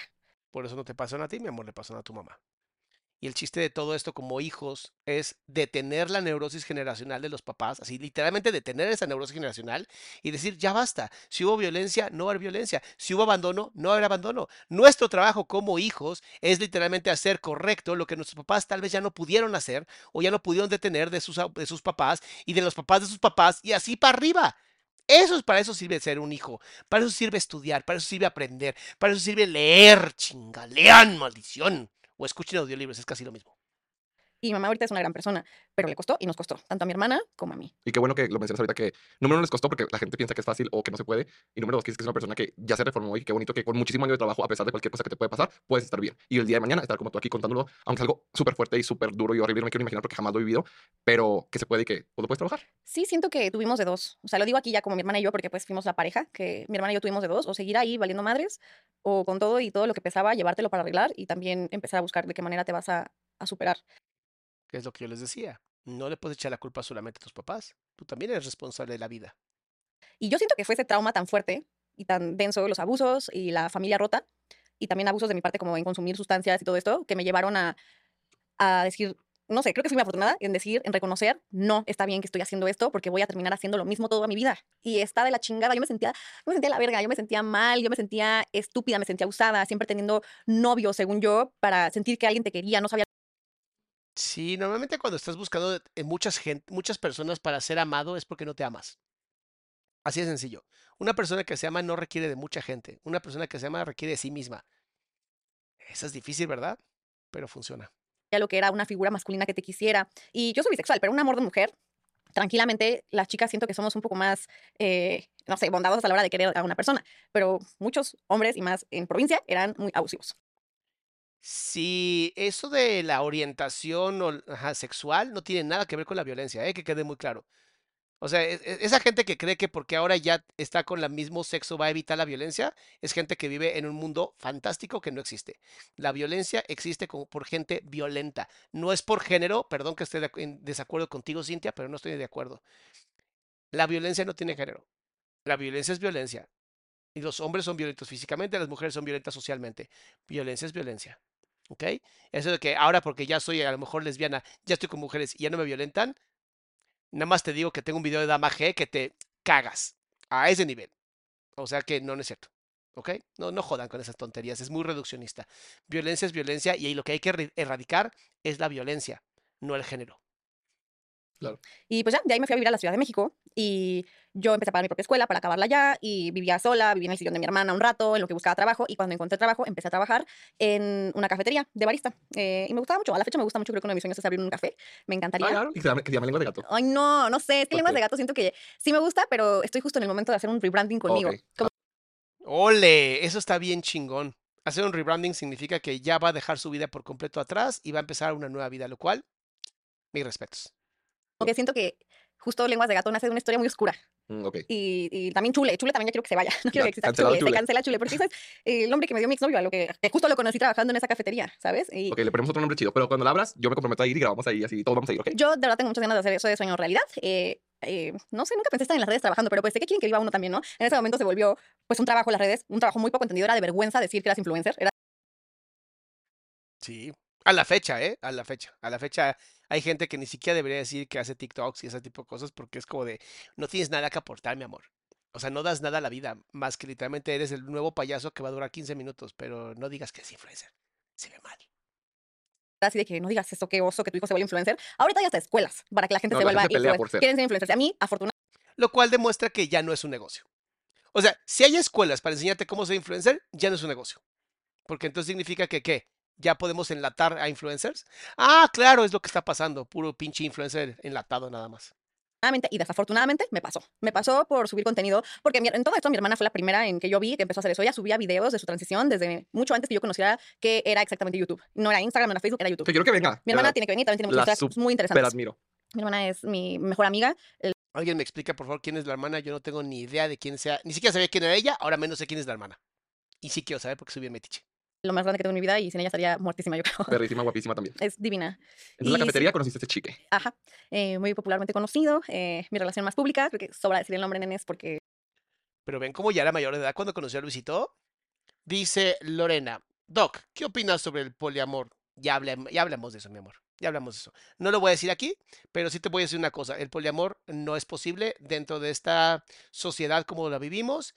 Y menos porque ni siquiera estamos educados a conocernos y amarnos a nosotros mismos o mismas. Entonces, el poliamor es solamente una mamada más para decir no queremos ser responsables con la otra persona y entonces mejor cogemos con todo el mundo para que nadie le duela. Pero ni siquiera el tarado ese que tenía siete esposas, una madre así, que era actor porno, la alcanzó a hacer. Y eso que, vaya que era lo más bajo de la moralidad.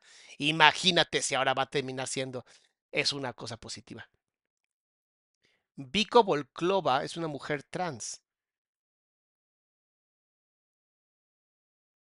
Oh, pues sí ando bien perdido, va, mis amores. Pero bueno, el poliamor no es posible, lo siento. No, es, un intento de, de es un intento de infidelidad permitida, pero no, no se puede.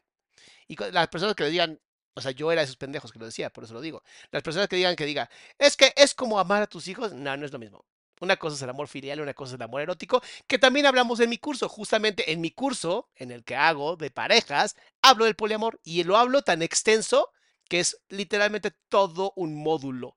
Entonces, si quieres saber más de mi curso, te tienes que meter a mi página de internet, así mira, adriansalama.com, te vas a dice curso online y le das donde dice aquí conecta con tu pareja y dices inscríbete aquí y está bellísimo. Uno de los módulos justamente habla del poliamor y la monogamia. Entonces les va a gustar. Eh, se sabe, se sabe de mujer. Em, ¿Cómo se cómo se que ay, me das un caramel maquillado? ¿qué? Güey, no. No fue a la cafetería. Fue un día en que justo yo estaba quedándome con mi hermana, vivía todavía, vivía en su, en su futón. Y me dijo que fuéramos de que, oye, cuando salgas de trabajar, yo salía súper tarde, como a las, a las 11 acababa de limpiar y me iba en camión y luego caminaba un ratote para llegar ahí a, estaba como por la Nápoles. Y llegaba y mi hermana me decía de que 11 y media, 12 yo sin comer, porque obviamente yo era estudiambre. O sea, trabajaba y tiempo completo y estudiaba los sábados y comía la merma de lo que Winter, muchas gracias por el apoyo al canal de mi amor, de verdad, apoyas muchísimo con eso. Voy a poner otra vez en así, pero la, la, el punto en la I. O sea, lo quiero que quede hiper, súper claro. La razón por la cual personas como ella la hacen en la vida es porque saben que hay que invertir un montón en tu mente para que sea tu mente la que llene tus bolsillos.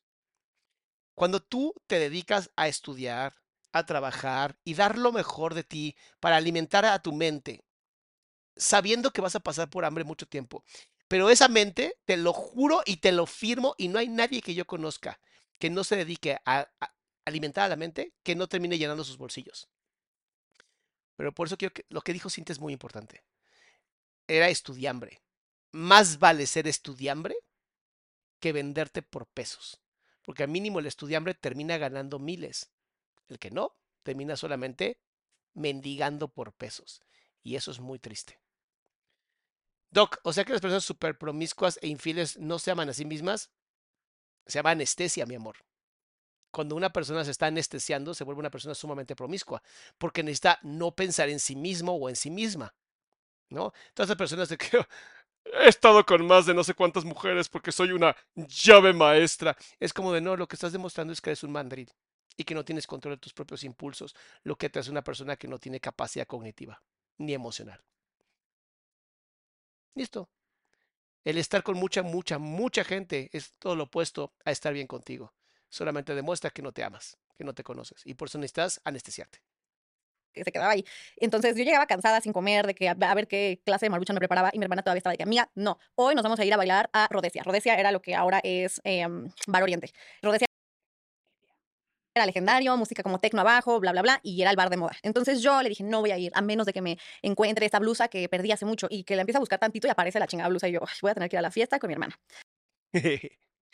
Típico de ya sabía que iba a encontrarla, pero mínimo me hice la difícil. Alondra, muchas gracias. Y ahí voy, ¿no? Y, eh, estaba pues feliz de estar afuera, pero también muy cansada. Y empezamos a bailar y estábamos, me acuerdo, en la barra pegadas a la pared y estaba el escenario del DJ enfrente. Y yo volteo y veo entrar a Ryan. Y Ryan era muy conocido en ese entonces ya. Y le digo a mi hermana, güey, quiero una foto con Ryan. Y voy y me tomo una foto con Ryan. Acto seguido entra Luis. Pero yo a Luis lo había topado de algún video, creo que con Ryan o algo así, eh, con, con el pelo muy largo, cuando todavía era poblano y así. Y lo vi y lo saludé. Eh, no me tomé una foto con él, pero me, me dijo, te invito un trago. Y yo, O sea, muy bien, muy bien, sí se conocieron. Y me dijo, no, sí, ándale. Y yo, no, no estoy tomando. Y me quedé, y después le acepté el trago. Le dije a mi hermana, oye, creo que este chico me quiere invitar un trago. Me acerqué, me invitó el trago. Y después, eh, bailando, me quiso preguntar mi número, me quiso robar un besillo. Y yo dije, no, no, no, no, no. Y luego eh, él me quiso como eh, insistir en que me, le diera mi número. Y yo se lo di, pero no guardé el suyo. Me fui temprano, no, cierto, ella fue primero del bar. Me dormí al día siguiente despierto y un mensaje de, oye, soy el chico de anoche de, de Rodesia. Y yo, ¿quién eres? Y me pone, no, pues Luis, oye, quiero que vayamos por un helado. Y fuimos Muy bien, Luisito, muy bien, ¿no? Muy mal eso de querer robar un beso, pero muy bien eso de vamos por un helado. Muy bien manejado. por el helado y era en centro médico, me acuerdo, afuera del centro médico. Fuimos unos helados que se llamaban helado oscuro, que eran de alcohol, no sé qué. Eh, era como una cita de varias citas, íbamos a hacer varias cosas. Yo no quería ir Eso es como sacadito perfecto de los libros de los eh, pick-up artists. Hay un libro que se llama El juego, o El método. Se llama, en español se llama El método, no sé por qué le cambiaron el nombre así tan feo, pero es de Neil Strauss. El libro habla perfectamente de cómo era esa mm, tribu de personas que buscaban conquistar muchas mujeres. Pero todo se basaba en encontrarte a ti para poder conocer a, otra- a otras mujeres. Era un tema acá, ya sabes, muy promiscuo, pero también muy filosófico, pero también muy red pill, pero también muy machitos, pocos huevos, ya sabes, esas mamadas. Y eso que dijo es parte de las técnicas que Neil Strauss habla del método. Y es, si tú sacas a una chica y la haces vivir muchas citas en una sola cita, es más fácil que ella sienta que hay más empatía y por lo tanto quiera darte algo más. Se llama manipulación, para que sepan. Lean el libro, para que luego no les anden contando.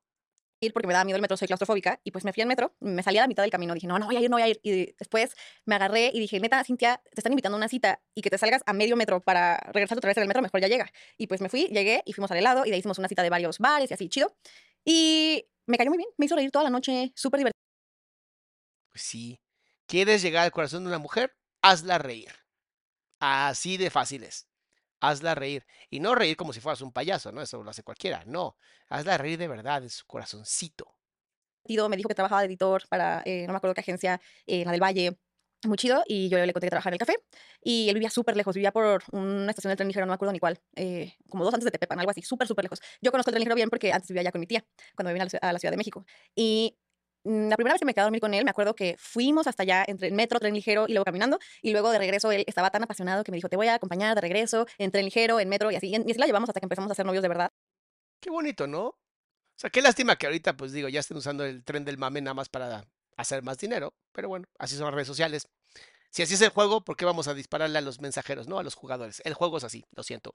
Pero qué bonita forma, ¿no? También de recordar a Luisito como alguien, un caballero, ¿no? Que la acompañó, que siempre estuvo viendo de cuidarla. O sea, no está hablando mal de él. Yo no sé qué momento hablan mal de Dicen que habla mal de él. Eh, él me iba a recoger a la cafetería o yo iba caminando a la cafetería a donde le editaba y salíamos y así. Y ya empezamos a, a vivir la vida y de repente las redes se empezaron a volver un trabajo. Yo quería estudiar fotografía, empecé a estudiar fotoperiodismo y él empezó a editar y a salir en más videos con su crew y demás. Entonces de repente ya era una cosa gigantesca las redes sociales y yo no quería estar todavía ahí, pero me gustaba mucho el tema de la grabación, la producción y todo esto. Y mm, empecé a estudiar más y él me ofrecía como a aprender de él. La verdad, muy chido su trabajo. Él es Sí, muy dedicado en todo lo que hace. También tengo que decir esto.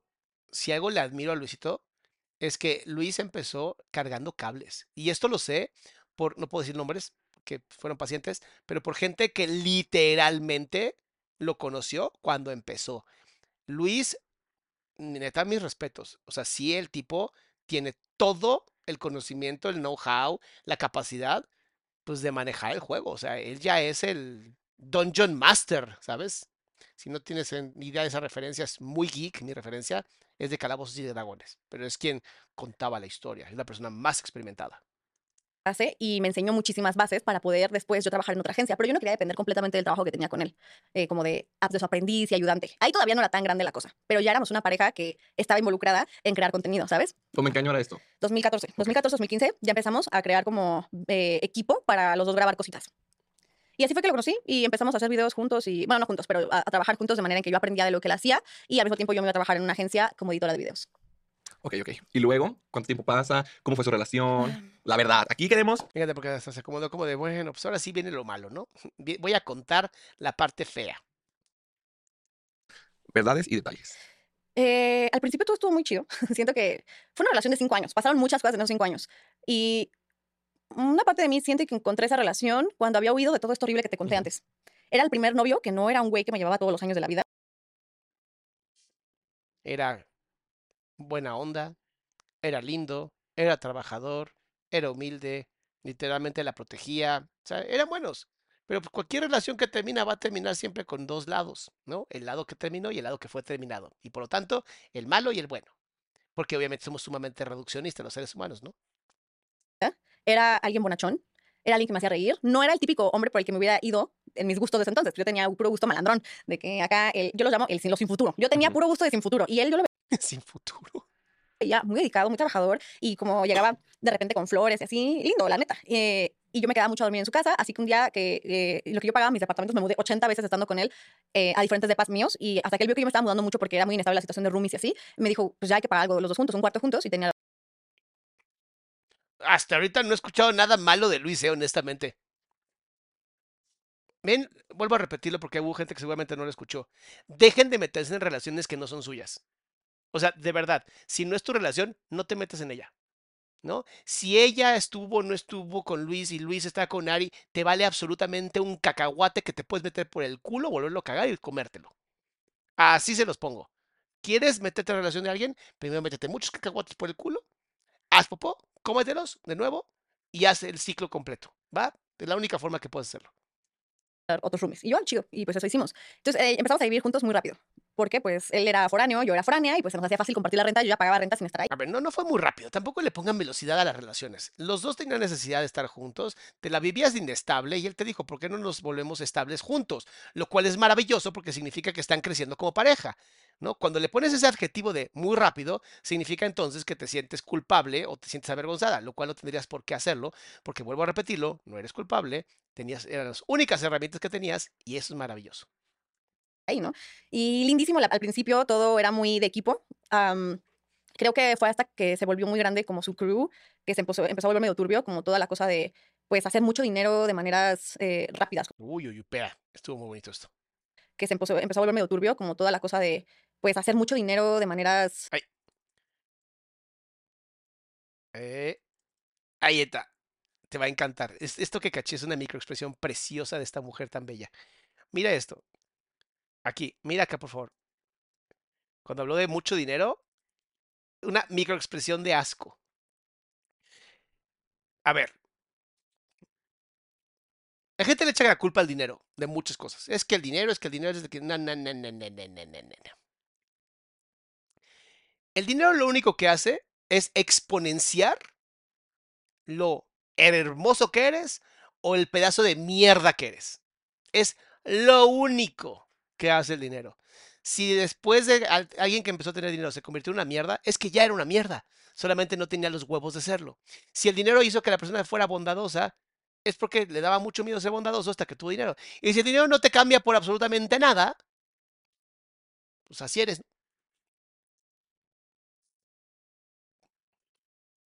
Eh, rápidas, como que los shows, que las giras, y así, como que de repente ya era mucho estrés y así en la relación y, y yo lo veía convertirse cada vez más y más en el personaje que tenía en redes. A veces yo decía, no, es que no es un personaje, eres así. Es que eso también es un peligro. No hagas un personaje para redes. O eres tú o no eres nadie. Sí, pero evidentemente había cosas que, que ya en cámara se empezaban a exaltar más, a dramatizar más y así. Y pues yo nunca he sido una persona que sea muy cómica y no, no se me conoce por ser chistosísima en las redes y así, ni, ni creo que yo tampoco no creo ser tan, tan comediante, ¿sabes? Ni siquiera le gusta la idea de la comedia. Hasta le da asco. Hasta levanta la nariz como, ugh, qué asco. Y él sí, él es muy ocurrente y así, pero nos entendíamos. En la intimidad siento que nos, enti- eh, nos entendíamos mucho. Digo en la intimidad, Ay, en la intimidad y se toca su pecho. pero como de que fuera de cámara. Sí, en la relación no, personal. en el cuarto. Eh, nos entendíamos bastante y era ¿Por qué tuviste que hacer esa... La intimidad es intimidad. Eso es muy importante que se entienda. No importa si la intimidad es en el cuarto o fuera del cuarto. Intimidad es intimidad. Si en el cuarto es diferente que afuera, es porque no es intimidad. Es porque están jugando a que son íntimos. Leticia, hace mucho no te veo, mi amor. Qué gusto verte. Abrazo fuerte. Que venga la ayuda de cascada. Mi amor, gracias. era muy, eh, em, muy chistes internos. Teníamos muchos Mm. chistes internos, muchas bromas bonitas entre nosotros, muchas maneras de llamar las cosas. Regalarnos peluches de animales era nuestra cosa favorita. Eran muchas cosas muy tetas, eran Y cosas muy de ustedes, muy nerdis. Sí, decirle a una persona gordita come pasteles no es una broma. Y de ese tema vamos a hablar, creo que después de este podcast, la siguiente semana. Porque luego la gente dice, ay, pero eran bromas. No, no son bromas. La violencia nunca es broma, mi pequeño, pequeño cucaracho. Así no funcionan las bromas. Para que una broma sea una broma, los dos tienen que darle risa. Y no risa fingida, risa de verdad. también. Y, pero también creo que yo me perdí mucho en eso, que yo no era. Hubo un momento en el que yo decía, sí, me gusta esta versión nueva de mí, donde aprendí a ser más calmada, donde ya no, ya no soy, ya no consumo ninguna sustancia rara, ya no me la paso de fiesta, soy muy responsable con mi trabajo, con mi escuela, o sea, ya llevaba pues, una vida construida aquí en la ciudad muy bonita, pero había una parte de mí que siempre me rascaba y me decía, hey, sí, estás dejando de hacer tus cosas por cosas que tu pareja quiere hacer. Entonces empezó ahí como un cambio muy brusco donde yo empecé con mi despertar Que obviamente también estaban muy jóvenes. Ninguno, no, no conozco la historia de Luis, honestamente, entonces voy a hablar nada más de ella. Pero Cintia venía una relación o de observar una relación sumamente terrible, en donde claro que hay un punto donde te empiezas a fundir tanto en el otro que empieza la lucha por el poder. Y si quieres salir de la lucha por el poder, te metes a mi canal, adriansalama.com, y ahí tengo un curso donde explico perfectamente cómo salir de la lucha por el poder. De verdad se los digo, no hay mejor curso que el que hice. Está tan barato que debería cambiar el precio. Porque todo ese curso es lo que dicen todos los libros en cuatro horas. O sea, ya es la solución. Pero bueno, ya. digamos, espiritual. Suena súper trillado, ya sé, pero es como... mm, Me gusta, a mí me, me gusta mucho el yoga, me gusta mucho conectar conmigo, me gusta meditar, me gusta tomar metecitos, me gusta hacer ejercicio. Mi mamá ha sido deportista toda la vida. Con él, el deporte no era algo. Ir a la playa, ir a ir a la resort. Pero ve qué triste, cuando te fundes tanto en tu pareja que dejas de ser tú, ya no es una pareja. Se convierte en una relación completamente parasitaria. Y eso tienes que tener mucho cuidado. tienes que tener mucho, mucho cuidado para que no te pase, que pasa muy seguido. Resorts, ir a, lugares cómodos, eh, viajar por incomodidad era bastante como por el video. Y yo a veces quería hacer las cosas sin las cámaras. Yo no quería tener todo el tiempo cámaras. Y al final yo terminé de trabajar en el estudio de, de postproducción, editando, editando y grabándole a él. Y todo era como muy profesional de alguna manera, pero yo ya no estaba contenta con ser la camarógrafa, ¿sabes? Y mucha gente me tiraba mucho, mucho hate. Pero no dijo que ella estudió para ser fotógrafa de periodismo. O sea, lo único que tenía que hacer era salirse de ahí, irse a lo que quería, pero ya tenía por lo menos las bases. Y a veces no somos tan responsables porque no nos damos cuenta que no somos responsables. Pero tampoco era culpa de Luis. Ahí sí fue tu responsabilidad. Sin, ya eras mayor de edad. Ya tenías que ser responsable. Y es importante que cuando te des cuenta, en vez de tirarle hate a la otra persona de por tu culpa yo no hice o, o yo dejé de ser yo por mí, es yo soy responsable de que yo dejé de ser yo y eso es lo que empezó a cocinar problemas, porque yo también dejé de ser yo. Y eso se vale. porque no salía en el video, o si salía en uno de los chistes que Luis había repetido tres veces detrás de cámara y yo ya no me reía, la gente me tiraba mucho hate. Entonces a mí me intimidó mucho eso. Y al principio subía como cosas mías en mi canal y luego él me decía, yo te ayudo. Y obviamente yo soy alguien que ya está muy posicionado en las redes, entonces yo quiero salir de repente en tus videos. A veces yo sacaba una que otra idea, pero es que para mí era un arma de dos filos porque se empezó a volver tan grande él que eh, la gente que lo seguía él era como, ¿por qué tienes esa novia? Pues sí, obviamente, la envidia es terrible, ¿no? La envidia es simplemente confirmar que eres un impotente de popó. Esa es la envidia. ¿Envidias a alguien? Eres un impotente de popó. Mejor admira. Ahora, ¿qué pasa? Obviamente, cuando los influencers quieren hacer esta onda como de, ay, quiero ir a tu, para ayudarte a ti, para que crezcas más, es un problema porque muchas veces tus fans no van a ser fans de la persona con la que estás porque no son la misma persona. Eso es muy importante. Y empezaron las críticas, ¿sabes? Que no estás acostumbrado a tener porque no había redes sociales así de esa manera. Antes eran redes sociales de amistades, para tener amigos. Aquí eran redes sociales para exponerte. Y ahí fue donde la gente empezó a tirarme todo el hate de, de, eh, tu novia es muy aburrida. ¿Por qué no sacas a Luis en tus redes? Todo se lo debes a él. Como todo era como, tú no eres tú, tú eres gracias a él. Y como tú no Pero es que es lo que vuelvo a lo mismo. Es envidia. Es, es que yo quisiera yo ser tú. Yo quisiera que Luis me hiciera el amor a mí y me hiciera famoso a mí, aunque no tengo nada que aportar en la vida. Entonces te odio a ti porque tú sí tienes cosas que aportar y a mí no me gusta que tú sí tengas cosas que aportar. Dice Leti, me pasó lo mismo. Yo era la loca por hacer ejercicio. Pues sí, mi amor. Eso pasa cuando no nos conocemos y no nos amamos a nosotros mismos. no celebras lo que él es en redes, eres de la verga. Eres, eres alguien que, no, que no, no queremos ver junto a él. No eres chistosa, no te ríes de sus bromas. Y tanto así que llamaban a Luis como infeliz conmigo. Y, y yo, él me enseñó a que no me importara lo que los demás dijeran. Dice, Doc, ¿puedo tomar el curso si estoy intentando salir de una relación tóxica? Tienes que tomar el curso si quieres salir de una relación tóxica. No tienes una relación, tienes que tomar el curso para poder tener una relación. Y estás en una relación, tomen el curso juntos o juntas para que entonces puedan tener una relación bonita. en primera instancia. Pero entre más grande se volvía, pues ya era yo salía a la calle con él a grabar videos y la gente a mí me veía como su sombra. Y era de que de repente me llevaba un manotazo, de repente me llevaba alguien de la seguridad que me empujaba a mí como si fuera su fan. Y yo, es que no tengo valor aquí porque si me presento como la novia tengo que hacer un personajazo o... Para cumplir con los estándares sí, que la sí, gente quiere. Porque ellos Pésimo, nunca hagas las cosas por la gente, hazlo por ti. Y entonces van a llegar personas en una comunidad como la que tenemos los salamanders y los salamonkeys, a diferencia de la gente que tiene fans, o sea, puro tarado que está puesto con un palo en el trasero moviendo como si fueran títeres. Lo que por eso siempre se los digo, yo no tengo fans, yo tengo comunidad, porque la comunidad ayuda a crecer, la comunidad ayuda a que sigamos haciendo cosas divertidas, la comunidad te dice, me encanta cómo eres, aunque te vale madres porque no lo haces por los demás, lo haces por ti.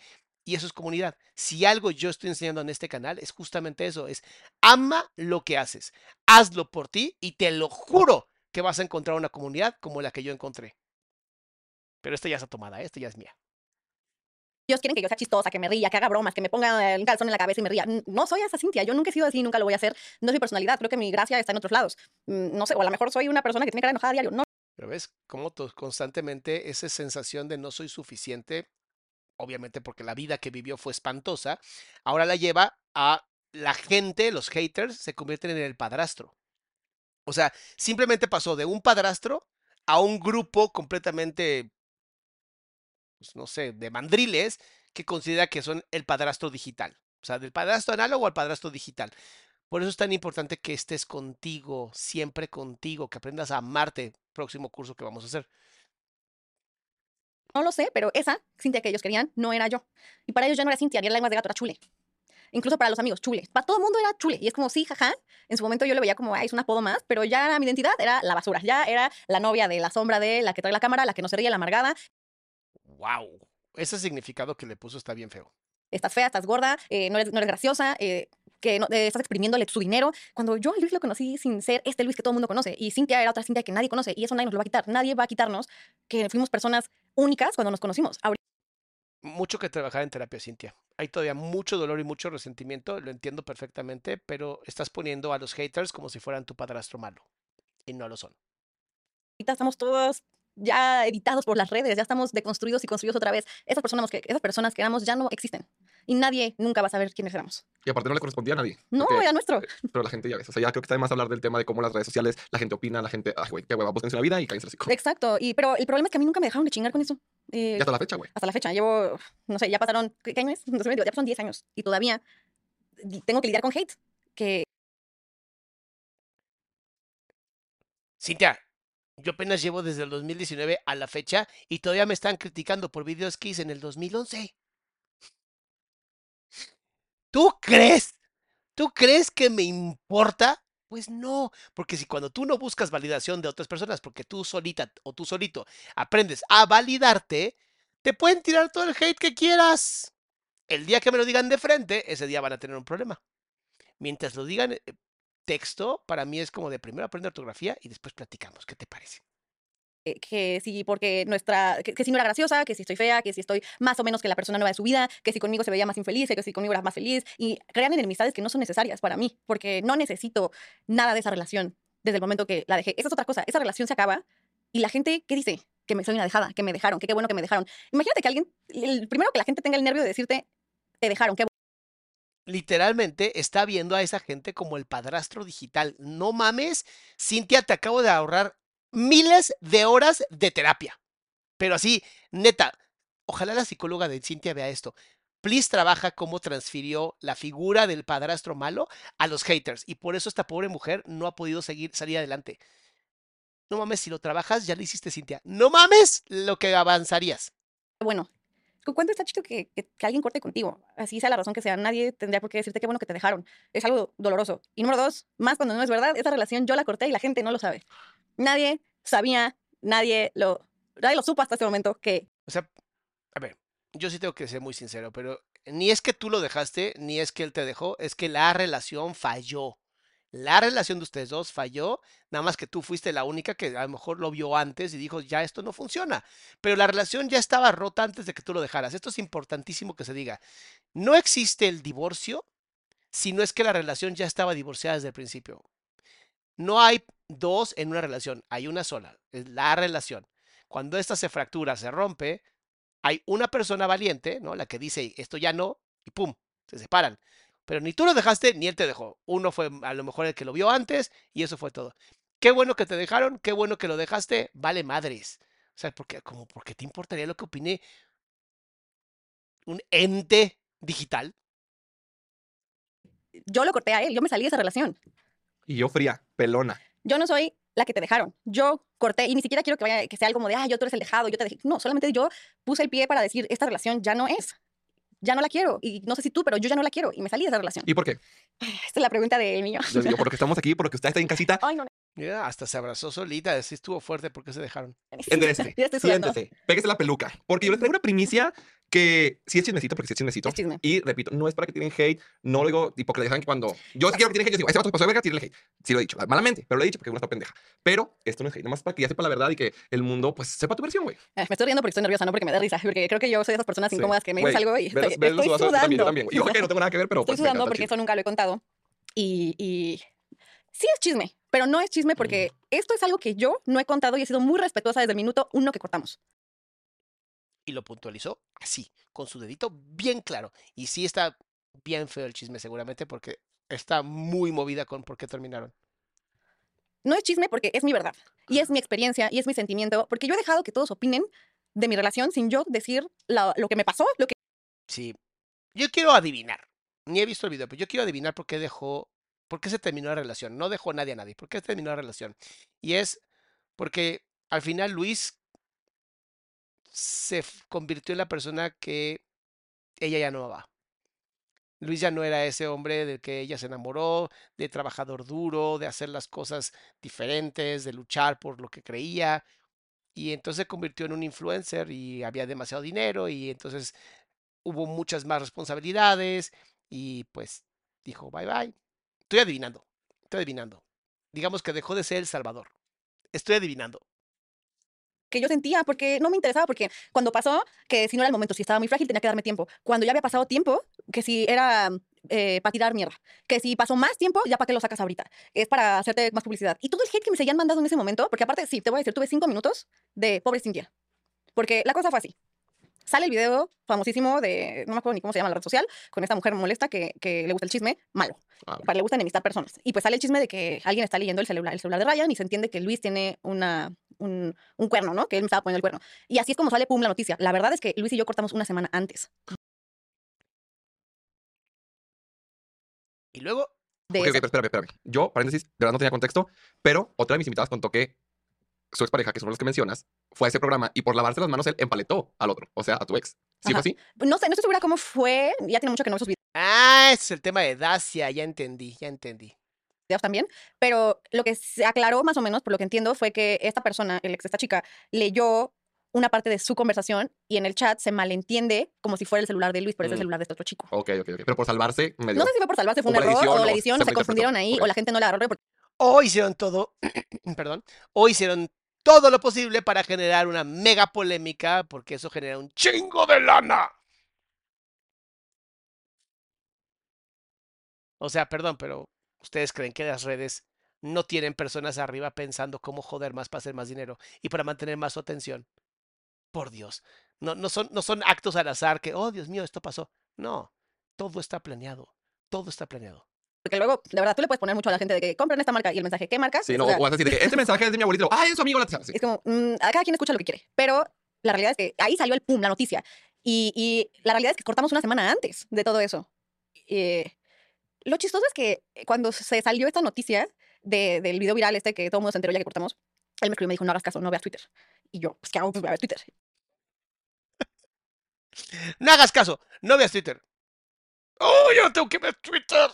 Yo por eso ni siquiera ya me meto a Twitter. A veces, a veces pongo algo. Y venían todas esas cosas. Yo estaba en Nueva York.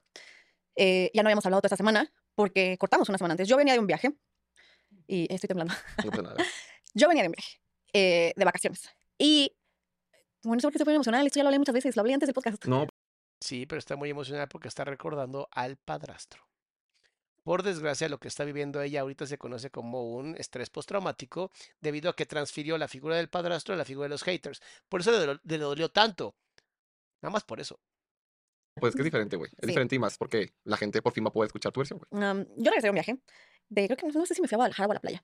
Pero venía de un viaje. Y en la noche tenía otro viaje a Nueva York y tenía una escala muy cortita para llegar a la casa y eh, cambiar de maletas. Y él me estaba esperando. Me decía, te estoy cocinando para que comas, en lo que te bañas y te ayudo a empacar, bla, bla, bla. Muy lindo. Y llego a la casa y me meto a bañar y salgo y quiero arreglarme y estoy buscando mi visa porque pues necesito la visa para irme.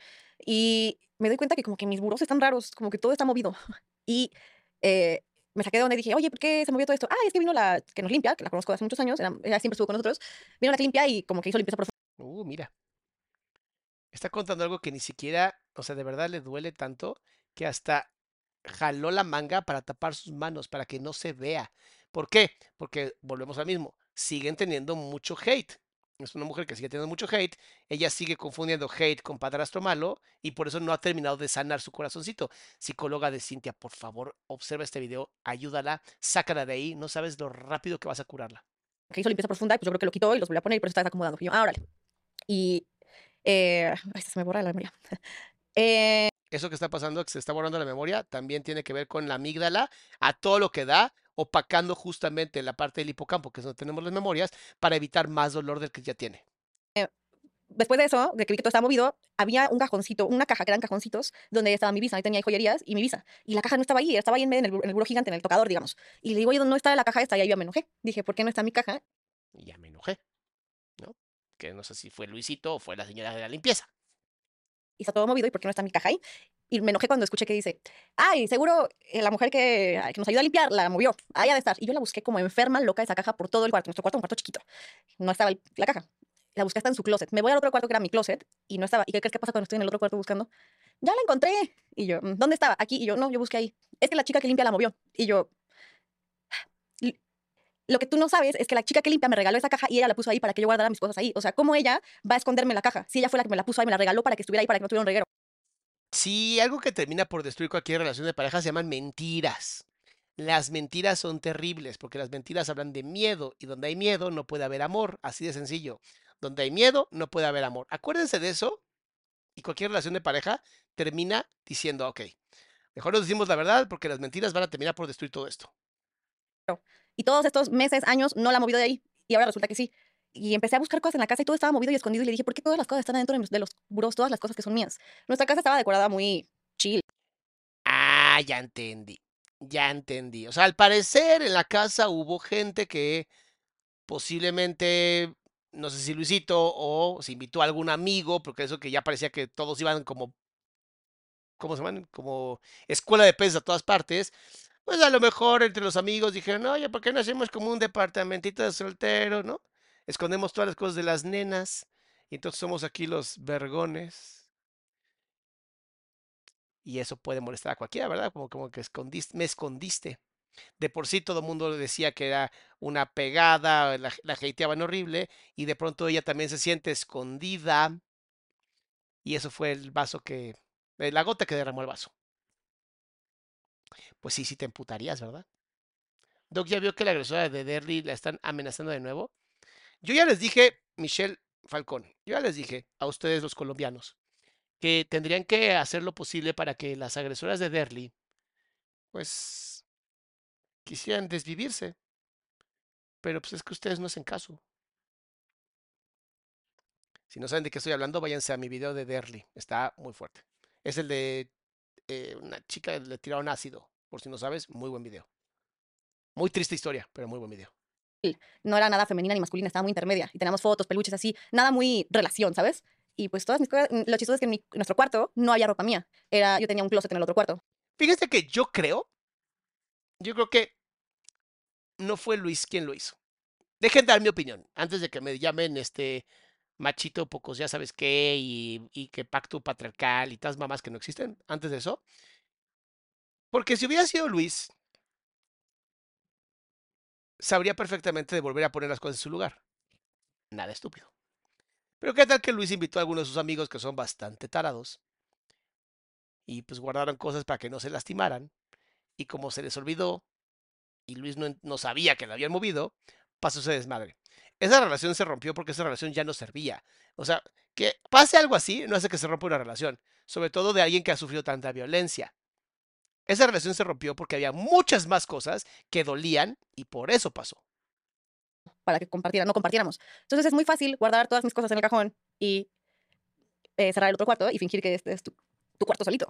Y, y pues ya le estuve preguntando por qué están mis cosas escondidas, por qué están mis cosas escondidas. Y él me dijo una cosa que mm, no, fecha no le creo, que fue que dijo, ay, las escondí para ver cómo se sentía no estar contigo. Porque mira, voy a ser honesta, él, él y yo ya estábamos medio con un pie afuera de la relación el último, los últimos seis meses. Habíamos cumplido Eso suena muy raro, ¿no? O una de dos, o escondiste a alguien, algún amigo que hizo un desastre, o realmente ya estabas buscando terminar la relación y pues sí, sí lo veo como un acto completamente dramatizado de alguien que hace redes sociales, o sea, Luis claro que puede ser un hombre sumamente dramático. Sí, sí le creo. Sí le creería esa mamada de que pues sí, lo hice porque quería ver cómo se sentía estar sin ti. Me suena bastante lógico, honestamente. cinco años y ya estábamos seis meses, estuvimos medio raros porque, pues no sé, ya no llevábamos el mismo camino. ¿Qué les dije? ¿Qué? ¿Qué dijo Salama? ¿Que esa relación ya estaba jodida hace mucho? ¿Qué? ¿Que Salama sabe todo eso? Ah, sí, qué raro, ¿no? A mí ya me molestaban muchas cosas, ya ni siquiera consumía su contenido para nada. Yo lo editaba o lo ayudaba a grabarlo y no, ese, ese entonces ya tenía un editor entonces yo lo grababa cuando viajábamos, pero ya no lo veía, ya no editaba y ya no veía su contenido. A mí ya me tenía un poco cansada el personaje, me tenía un poco cansada la manera de viajar, me tenía un poco cansada eh, el hate de la gente hacia mí. Yo ya no quería tener nada que ver con esa parte y yo Les digo que nada más fue la mejor excusa del mundo. Quería hacer mis cosas, quería estudiar fotoperiodismo, quería estudiar a Madrid, quería viajar más, quería hacer mis cosas de manera que a Cintia le gustan, no como, ten- no como a la pareja le gustan, no como a él le gustan ni como le convienen para el, para el trabajo. Está increíble que sea tan dedicado a su trabajo, pero yo ya no me, no me identificaba con ese camino. Y la verdad es que era o yo lo seguía siguiendo a él o cortábamos, porque él no me iba a seguir a mí, él, no, él nunca iba a ser esa pareja que Y ese es el error. Es el terrible error de una pareja. Ni tú tienes que seguirlo a él, ni él tiene que seguirte a ti. Como pareja tienen que hacer una vida. Fuera de la pareja, hagan lo que tengan que hacer. Ay, Dios mío. Él me apoyó mucho, mucho, en muchos sueños, pero eh, eran míos y era como tú hazlos para allá, pero como persígueme. Nunca era yo voy y sacrifico un poco de mi vida para que tú hagas lo tuyo. Era mucho más el tú sacrifica para ti, Cintia, y cuando puedas, pues vienes y me das, sacrificas lo tuyo para mí. No había esa parte donde a veces las parejas ceden para la otra persona. Entonces yo entendí que era o seguir su camino, y sí, a lo mejor iba a tener mucho éxito y iba a estar chido, pero ya no iba a estar feliz porque estoy dejando a la Cintia que está ahí atrás, toc, toc, toc, todo esto que tú querías hacer lo estás abandonando. Entonces... Pero no tiene la culpa la pareja. Vuelvo a lo mismo. Cuando te amas, cuando te amas, cuando sabes lo que quieres, puedes permitir el desarrollo de tu pareja mientras tú estés bien. Eh, ya estábamos medio ahí, pero no se hablaba. Eso no se hablaba, no se discutía. Nunca lo hablamos, no había mucha, mucha plática en torno a nuestra relación. Todo estaba bien. Y pues cuando me doy cuenta que todas mis cosas estaban escondidas en la casa, pues fue que me dijo esa mentira de, fue para ver, primero me decía que fue porque la limpieza limpió todo. Y no. Y luego fue, cosa que nunca había pasado antes, esa, ese tipo de limpiezas profundas donde todo está en otros lugares. Y la segunda fue, escondí todo para ver qué se sentía estar sin ti. También, eh, aunque eso fuera verdad, ouch, ¿no? O sea, como, como tú, mi pareja de cinco años. Pero tú tampoco ya consumías su contenido. O sea, por eso no, por eso no hay un, existe una buena versión sobre por qué terminaban las cosas. Porque simplemente una relación se acaba porque se acaba. Así es la vida. Isabel, muchas gracias por aportar. Está escondido en nuestra vida. ¿Y de quién? Y también como que, yo no puedo juzgar nada, pero que fucked up. No me imagino yo estar en mi cuarto. Ay, voy a esconder todo de mi novio para ver qué se siente. O sea, qué tipo de ejercicio Aunque fuera es. verdad. Ajá, aunque fuera verdad, qué tipo de ejercicio es y por qué. ¿Cómo que por qué? Porque también se dio cuenta que la relación estaba de la chingada. Él también dijo, Luis es dramático, por donde acabamos de ver al principio del programa lo dramático que es y cómo le funciona. Claro que lo veo haciendo ese desmadre de estoy viviendo solo, oh, no está ella. Y como de, ah, no mames, se siente bien chido. No, no, espérate, espérate. espérate. Por eso os digo, quien termina la relación simplemente dijo lo que todo el mundo estaba viendo y nadie quiso ver. Eso es todo. No entendí. No entendí. Yo le dije, yo sé que tú metiste a alguien aquí a la casa. Yo sé. Ah, habían cosas que al principio no me llamaban la atención, pero cuando salí de la relación sí me di, pude dar cuenta de, pues, pues sí, que, pues sí, la infidelidad, voy a dejarle el beneficio la duda, pudo o no estar. Siento que tengo muchas pruebas para decir que sí, pero tampoco voy a, a, a usar esto para decir, sí, esta es la verdadera razón, sí hubo infidelidades. Siento que eso es la que se me presentó a mí y lo que pasó fue eso y él no me discutió más cuando le dije yo sé que metiste a alguien a la casa y le dije me voy a este viaje y cuando regrese vemos qué hacemos pero ya no quiero vivir contigo, ya no quiero estar contigo, me rompiste, bye. Y obviamente siguió mensajes de él de no, no está chido que haya esto, hecho esto yo, eh, no te voy a dar tu espacio, pero nunca admitiendo ni negando nada, ¿sabes? Pues obviamente, él también, él también ya quería salirse de la relación. Como muy tibia la cosa. Y um, Mm, cuando cortamos, yo me sentí un poco libre. Pues sí, porque ella ya quería cortar con él hace un montón de tiempo, por Dios. Ni pongas cara, Fredo, por Dios. Era lógico que la chica ya se quería mandar todos a volar. Y sí, claro que se vale, o sea, claro que se vale. Mis amores, pues, ¿qué les digo? Yo estoy muy contento con ustedes, sin embargo, ya nos tenemos que ir. Entonces, gracias a mis salamandas salamonques que estuvieron el día de hoy. Mañana viernes vamos a también sacar la segunda parte, porque no los voy a dejar todo un fin de semana sin este chismesazo. Eh, nos vemos mañana a las 7 y media de la noche para la segunda parte de este hermoso chisme, mis amores. Cuídense mucho. Acuérdense que estamos en podcast. Recuerden la página de internet adriasalama.com donde tenemos el retiro. Mi curso para parejas, aunque no tengas parejas y para que tengas una mejor relación contigo misma o contigo mismo, eh, es completamente online. Lo puedes tomar cuando tú quieras, a la hora que tú quieras. Es una belleza. Pero bueno, yo también tengo que irme porque neta me estoy muriendo de hambre. Mis salamandas, las y los amo. Nos vemos mañana.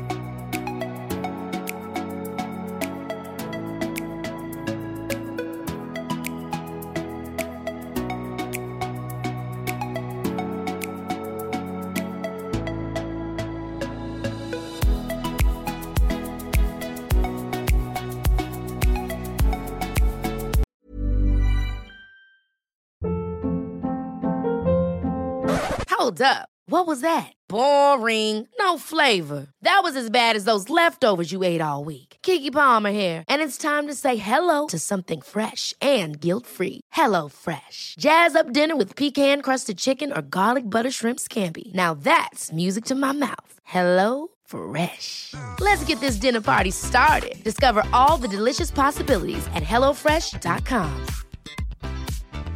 If you thought the only way to get a more defined jawline with natural looking results was through surgery, think again. Juvederm Volux XC is a non surgical injectable gel filler that improves moderate to severe loss of jawline definition and can help you achieve natural looking results with little downtime. Even better, this improved definition lasts up to one year with optimal treatment. No maintenance required. Improve jawline definition for a smooth, sculpted look with Juvederm Volux XC. For important safety information and to find a licensed specialist, visit juvederm.com. That's J U V E D E R M.com. Not for people with severe allergic reactions, allergies to lidocaine, or the proteins used in Juvederm. Common side effects include injection site redness, swelling, pain, tenderness, firmness, lumps, bumps, bruising, discoloration, or itching. There's a risk of unintentional injection into a blood vessel, which can cause vision abnormalities, blindness, stroke, temporary scabs, or scarring. Talk to a licensed specialist to find out if it's right for you.